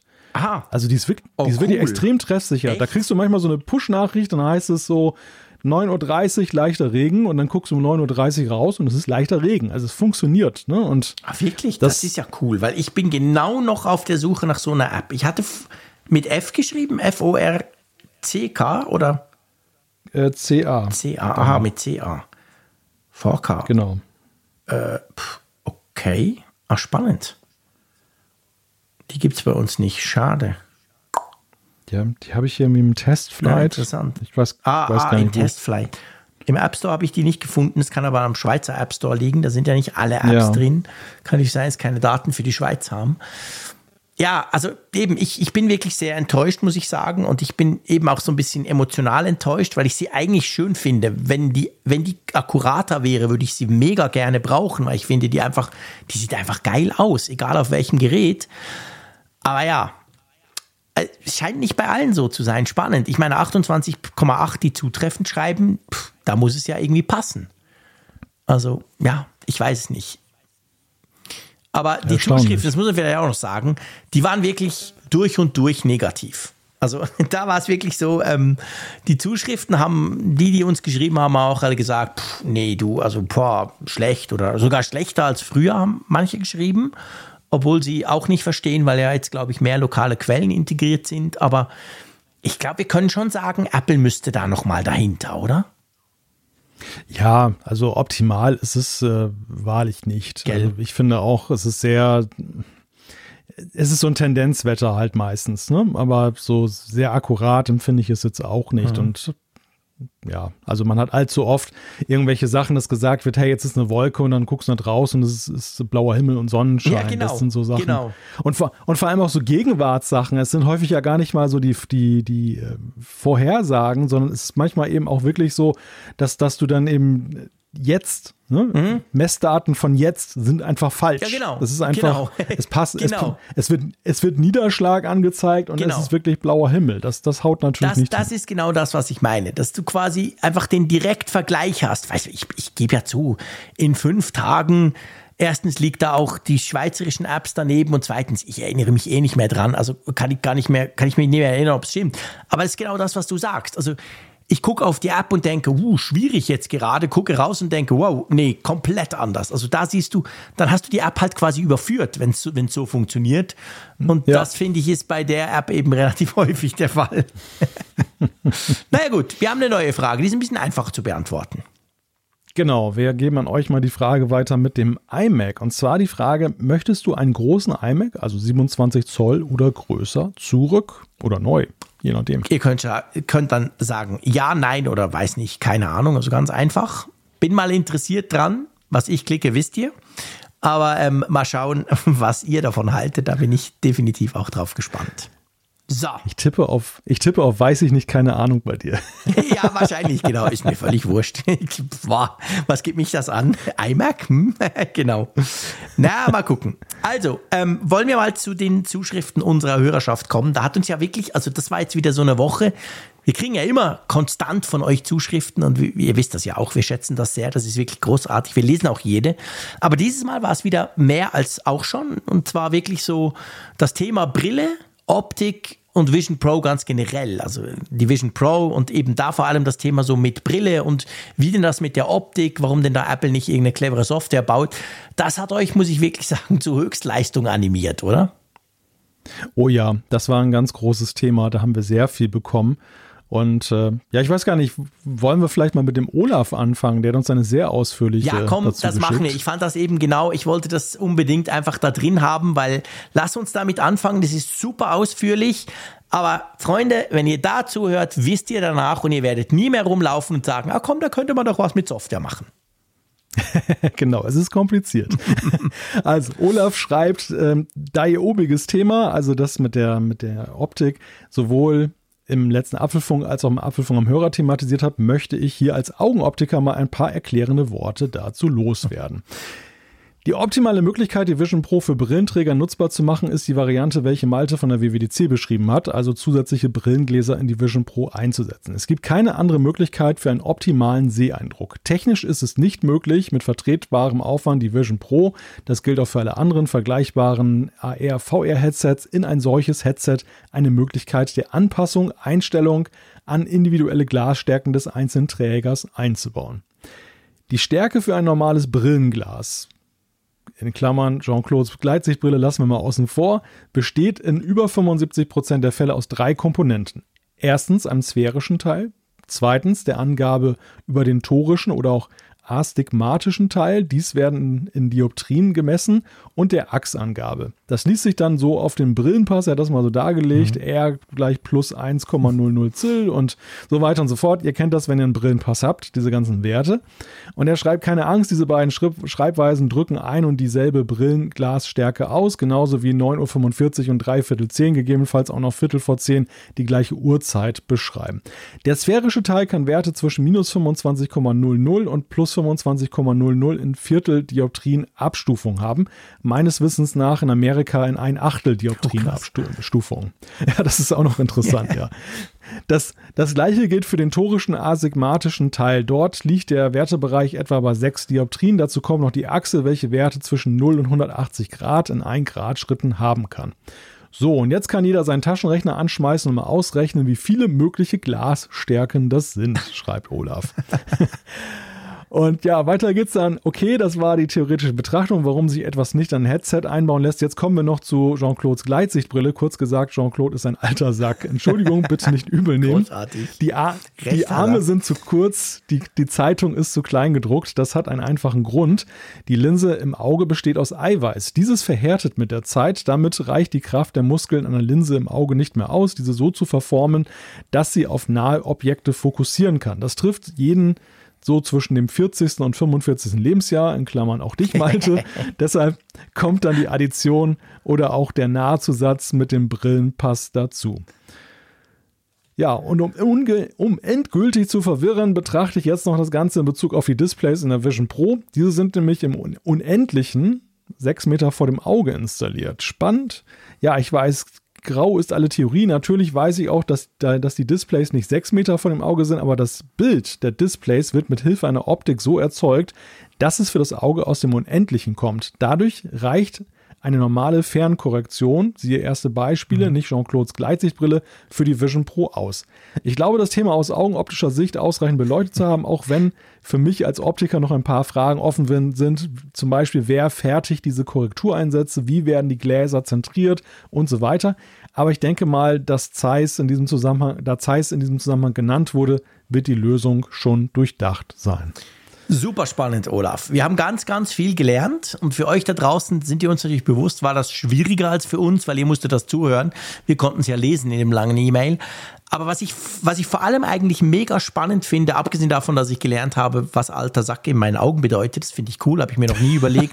Warum ist das eigentlich so, dass die meisten zwischen 40 und 45 ja. weniger gut sehen? Aber spannend finde ich den Teil, also ich finde alles interessant, aber spannend ist der Teil, das mit diesem sechs Meter auf unendlich. Weil ich habe mir genau das überlegt, weißt du, diese, diese, diese Einsätze. Und ich dachte so, ja, schön und gut für den Malte mit seinem Lesebrillchen, aber der Frick mit seiner Gleitsichtbrille sieht dann wieder alt aus. Aber nee, eben genau nicht. Weil ich ja quasi, mhm. die Gleitsichtbrille ist ja auch auf, der, der obere Teil ist ja auf unendlich, der untere Teil ist auf nah eingestellt. Das ist ja der Witz an so einer Brille. Aber genau das heißt ja, auch ich könnte eigentlich so einen Einsatz haben, weil das ist nur so eine Art Lesebrille-Effekt. Also ich kann ja auch, weißt du, bevor ich diese schweineteure Gleitsichtbrille hatte, bin ich einfach immer Lesebrillen kaufen gegangen und dann halt alle eineinhalb Jahre ein bisschen eine stärkere und das hat gereicht, um mein iPhone wieder scharf zu sehen. Also das lässt mich persönlich, und du weißt, ich bin ja an dieser Brille sehr interessiert, hoffen, dass ich die Brille mit den richtigen Einsätzen auch nutzen könnte. Also diese, diese Zuschrift von Olaf, die birgt ja unglaublich viele neue Erkenntnisse, mhm. muss ich so sagen. Also einerseits mit, den, mit dem Eiweiß im Auge, das, das mhm. war zum Beispiel sehr interessant, das habe ich so detailliert noch nie gehört. Aber auch faszinierend, welchen Aufwand muss Apple getrieben haben, um da Journalisten und weiteren Leuten da diese Vision Pro mit diesen Einsätzen einmal zeigen mhm. zu können. Also wie viele Einsätze für mit Korrekturgläsern haben die denn da liegen gehabt? Frage ich mich jetzt zurückblickend. In Anbetracht der mhm. Tatsache mhm. der vielen, der vielen, vielen Möglichkeiten, die da sind, ähm, wie eine Sehstärke ausfallen kann und ja. geschaffen sein muss. Also das, das finde ich rückblickend sehr faszinierend. Ja, wahrscheinlich haben sie natürlich, ich meine, du hast ja so einen gewissen Spielraum, hast du ja schon, weißt du, also es ist ja nicht, ja. bei der Brille willst du natürlich völlig on point sein, aber du weißt ja selber, wenn du die Brille ja ausprobierst, da setzt du dich ja hin und dann kriegst du ja so Gläser vorne dran geklackert und dann hin und her und überlegst, ist das jetzt besser, nee, schlechter, oh, keine Ahnung. Und am Schluss entscheidest du dich für was und bist nicht hundertprozentig sicher, ob es passt. Und ich glaube, das ist ja schon machbar, aber ich finde auch, dass die vielen Zahlen, die er genannt hat und vor allem die vielen Möglichkeiten, diese Abstufungen, die es da gibt, das zeigt ja, es gibt ja unendlich viele, eigentlich beinahe unendlich viele Möglichkeiten, wie so eine Brille auszusehen hat. Und ich glaube, da, das ist ja halt genau der Punkt. Er sagt ja dann, hey, mit nützlicher, mit nützlichem Aufwand kriegst du das nicht quasi gerechnet in, in, in einem Tool, das dir das quasi macht. Und ich finde das, das war auch sehr spannend, weil ich mir nie so recht vorstellen konnte, ja, eben, warum machst du das nicht einfach? Ist ja nicht so schwierig. Doch, es ist eben mega schwierig, weil so viel reinspielt, oder? Hm. Ja, ja, das ist ganz eindeutig. Also das, das ist schon sehr interessant, äh, das Ganze. Das heißt, wir gehen zum Sehtest, bevor wir die Brille kaufen und lassen uns dann diese Zeiss-Gläser für einen noch unbekannten Preis da, daran noch, darauf noch anpassen. Ja. Ja, definitiv. Da gibt es ja noch irgendwelche schönen Halter, muss es ja geben, wenn meine Frau die auch nutzen will, zum Beispiel. Hm, Hey, meine Frau hat jetzt keine mhm. Brille. Gutes Beispiel, sie kann es dann ohne, ohne nutzen, aber je nachdem, wenn deine Frau oder dein Freund oder so eine Brille hat, dann brauchst du ja zwei so Einsätze. Also, ja, mal gucken. Wird komplex, aber ey, ich glaube, wir haben einfach mega viel gelernt, oder? Ja, absolut. Zumindest also ich hoffe, ich habe das weiß nicht, ob man dem jetzt im Podcast folgen konnte. Ich, ja, und ich hoffe, ich habe das auch alles richtig vorgetragen. Hast so viele, so viele Fachwörter. Also. Hast du absolut richtig vorgetragen. Ja. Ja, kommen wir zu einer viel einfacheren Zuschrift vom Uwe. Und zwar, er hat die Erklärung, auf die ich jetzt seit drei Jahren warte. Und er schreibt da, Moin aus dem hohen Norden. JC braucht sich doch nicht ernsthaft wundern, dass der HomePod seine geliebten Radiosender nicht spielen kann. Mr. Cook ist immer noch beleidigt, dass Apple damals so viel Geld für das, für das Schweizer Uhrenlogo zahlen musste. Das ist genau die Erklärung, warum nur in der Schweiz der HomePod keine Radiosender spielen kann. Das war ihnen einfach zu teuer. Sie wollten da keine Lizenz kaufen, wenn sie schon 20 Millionen an die SBB abdrücken mussten für die blöde Bahnhofsuhr. Ja, ich bin froh. Also es hilft mir natürlich nichts, aber jetzt weiß ich wenigstens, warum das so ist, Uwe. wie, wie, konnten wir dieses Sachargument Ja, wie konnten wir, genau, wie konnten wir da nicht selber drauf kommen? Wo wir genau ja noch über die Uhr gesprochen haben, erinnerst du dich? oh ja, oh ja. Ja, gut. Ähm, komm, einen machen wir noch, oder? Genau. Wen soll ich denn mal vorlesen? Was schlägst du vor? Ähm, keine Ahnung. Nehm mal den Felix ein bisschen weiter unten. Da geht es nämlich um Werbung ja. im Podcast. Das fand ich auch noch interessant. Ah, ja, sehr schön. Da hat Felix geschrieben, das gibt's ja nicht. Bin gerade auf Mallorca und sitze vor meinem uralt iMac 27 von 2013 mit macOS Catalina und bin mit meinem deutschen iCloud-Account angemeldet. Jetzt wurde auch hier ein ganz normaler deutscher Podcast in der Apple Podcast App durch spanische Werbung wegen der IP-Adresse unterbrochen. Das sind ja Zustände wie bei YouTube. Ich sehe dunklen Zeiten entgegen. Äh, ich habe das gelesen und es ist mir noch nie passiert. Wurde bei dir schon mal ein Podcast durch Werbung unterbrochen? Nein, also nicht also durch Werbung, ja die der Podcaster macht. Also das ist ja, ja, ja genau. Es, es gibt ja in zunehmendem Maße diese, diese dynamischen Ads, die ja eben dann Podcasts einspielen. Ähm, je nachdem, wenn der Anbieter das so hat. Aber auf diese Art und Weise nein. Vor allem in der Apple Podcast App, das ist ja völlig crazy. Oder hat ein Radiosender ja. mit, nee, er hat den Podcast gehört sicher. Ich meine, beim Radiosender wäre es ja möglich. Weißt du, wenn du zum Beispiel Je nachdem, TuneIn ja. hat neuerdings, also bei mir zum Beispiel auch zu Hause, hauen die Werbung vorne dran oder so. Aber ich frage mich trotzdem, ob da Apple eine Rolle spielt, weil es ja so ist, dass Apple ja auch nur die Feeds ausliefert und dann die URL übergibt an den Podcast-Player, die im Feed drin steht. Also die hat nicht selber das hostet. Stimmt. Also es, es, es gibt ja auch diese dynamische Einbindung, die, sag mal, nach außen hin das Ganze wie ein Pfeil aussehen lässt. Dass sozusagen das Pfeil, was übertragen wird, dynamisch erzeugt wird, mit diesem Ad mittendrin. Ach so. Und äh, das, dann, dass die Apple Podcast App das natürlich dann nicht ausfiltern kann, beziehungsweise es gibt dann nicht so ein Redirect auf eine andere, auf eine andere URL, sondern das findet für sie halt logisch in einem mhm. Pfeil statt, das sie abspielt. Das könnte genau Deshalb sowas sein, oder? Ja, deshalb wäre für mich da wirklich die Frage, ob das ursächlich jetzt die Apple äh, Podcast App ist. Ich glaube eher nicht, ja. weil das wäre mir neu. Ja, das wäre mir eben auch neu. Da bin ich drum, drum, da habe ich genau gestutzt und dachte so, hä, das kann doch gar nicht sein. Aber das könnte natürlich sein, je nachdem, wenn das ein Podcast, also ein Podcast-Macher oder die Macher, wenn die das so machen, dass sie quasi eben da Werbung dynamisch rein generieren lassen in den Feed und dann natürlich, je nachdem, wo du bist, könnte es tatsächlich dann sein, dass du eben in dem Fall jetzt spanische Werbung reinkriegst. Und die Frage, die, ich mir auch noch gestellt habe, ist, ob Felix mit seinem iMac auf Reisen geht, wenn er nach Mallorca fliegt. Stimmt. Ja gut, vielleicht wohnt er, sag, äh, wahrscheinlich wohnt er da, oder? Ja, weil er schreibt, bin gerade. Also ah, das klang für mich so, als wenn er da nicht ständig ist und dann aber ein, also wir, wir, wir, wir kennen ja Ja, genau. Wir kennen ja all diese Bilder, wo man den großen iMac als Handtasche durch die Gegend trägt.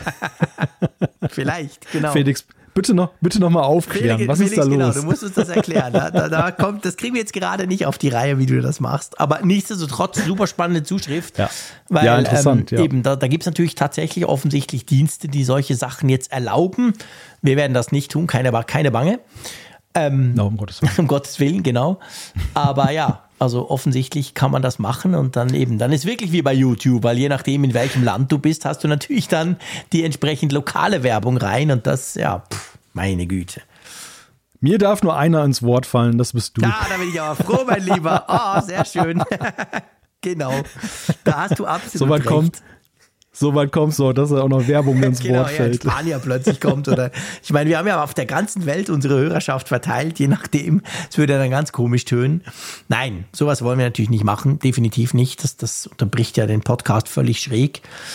Aber ja, interessant. Offensichtlich gibt es das. War mir zum Beispiel jetzt überhaupt nicht bewusst. Danke, Malte. Du hast, du hast das so ein bisschen, glaube ich, schon ein bisschen aufgeschlüsselt, woher das zumindest kommen könnte ich bin dem noch nie begegnet. Also so eine, so eine, so eine Geschichte habe ich noch nie in einem Podcast gehört.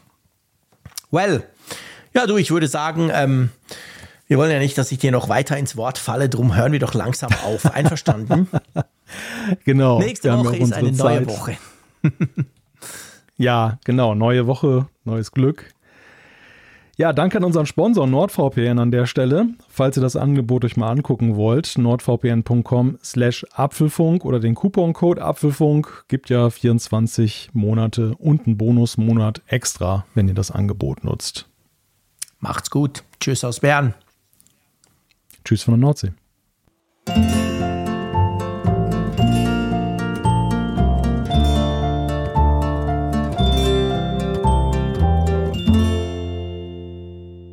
Auf Empfang mit Funkgerät, der App zum Apfelfunk.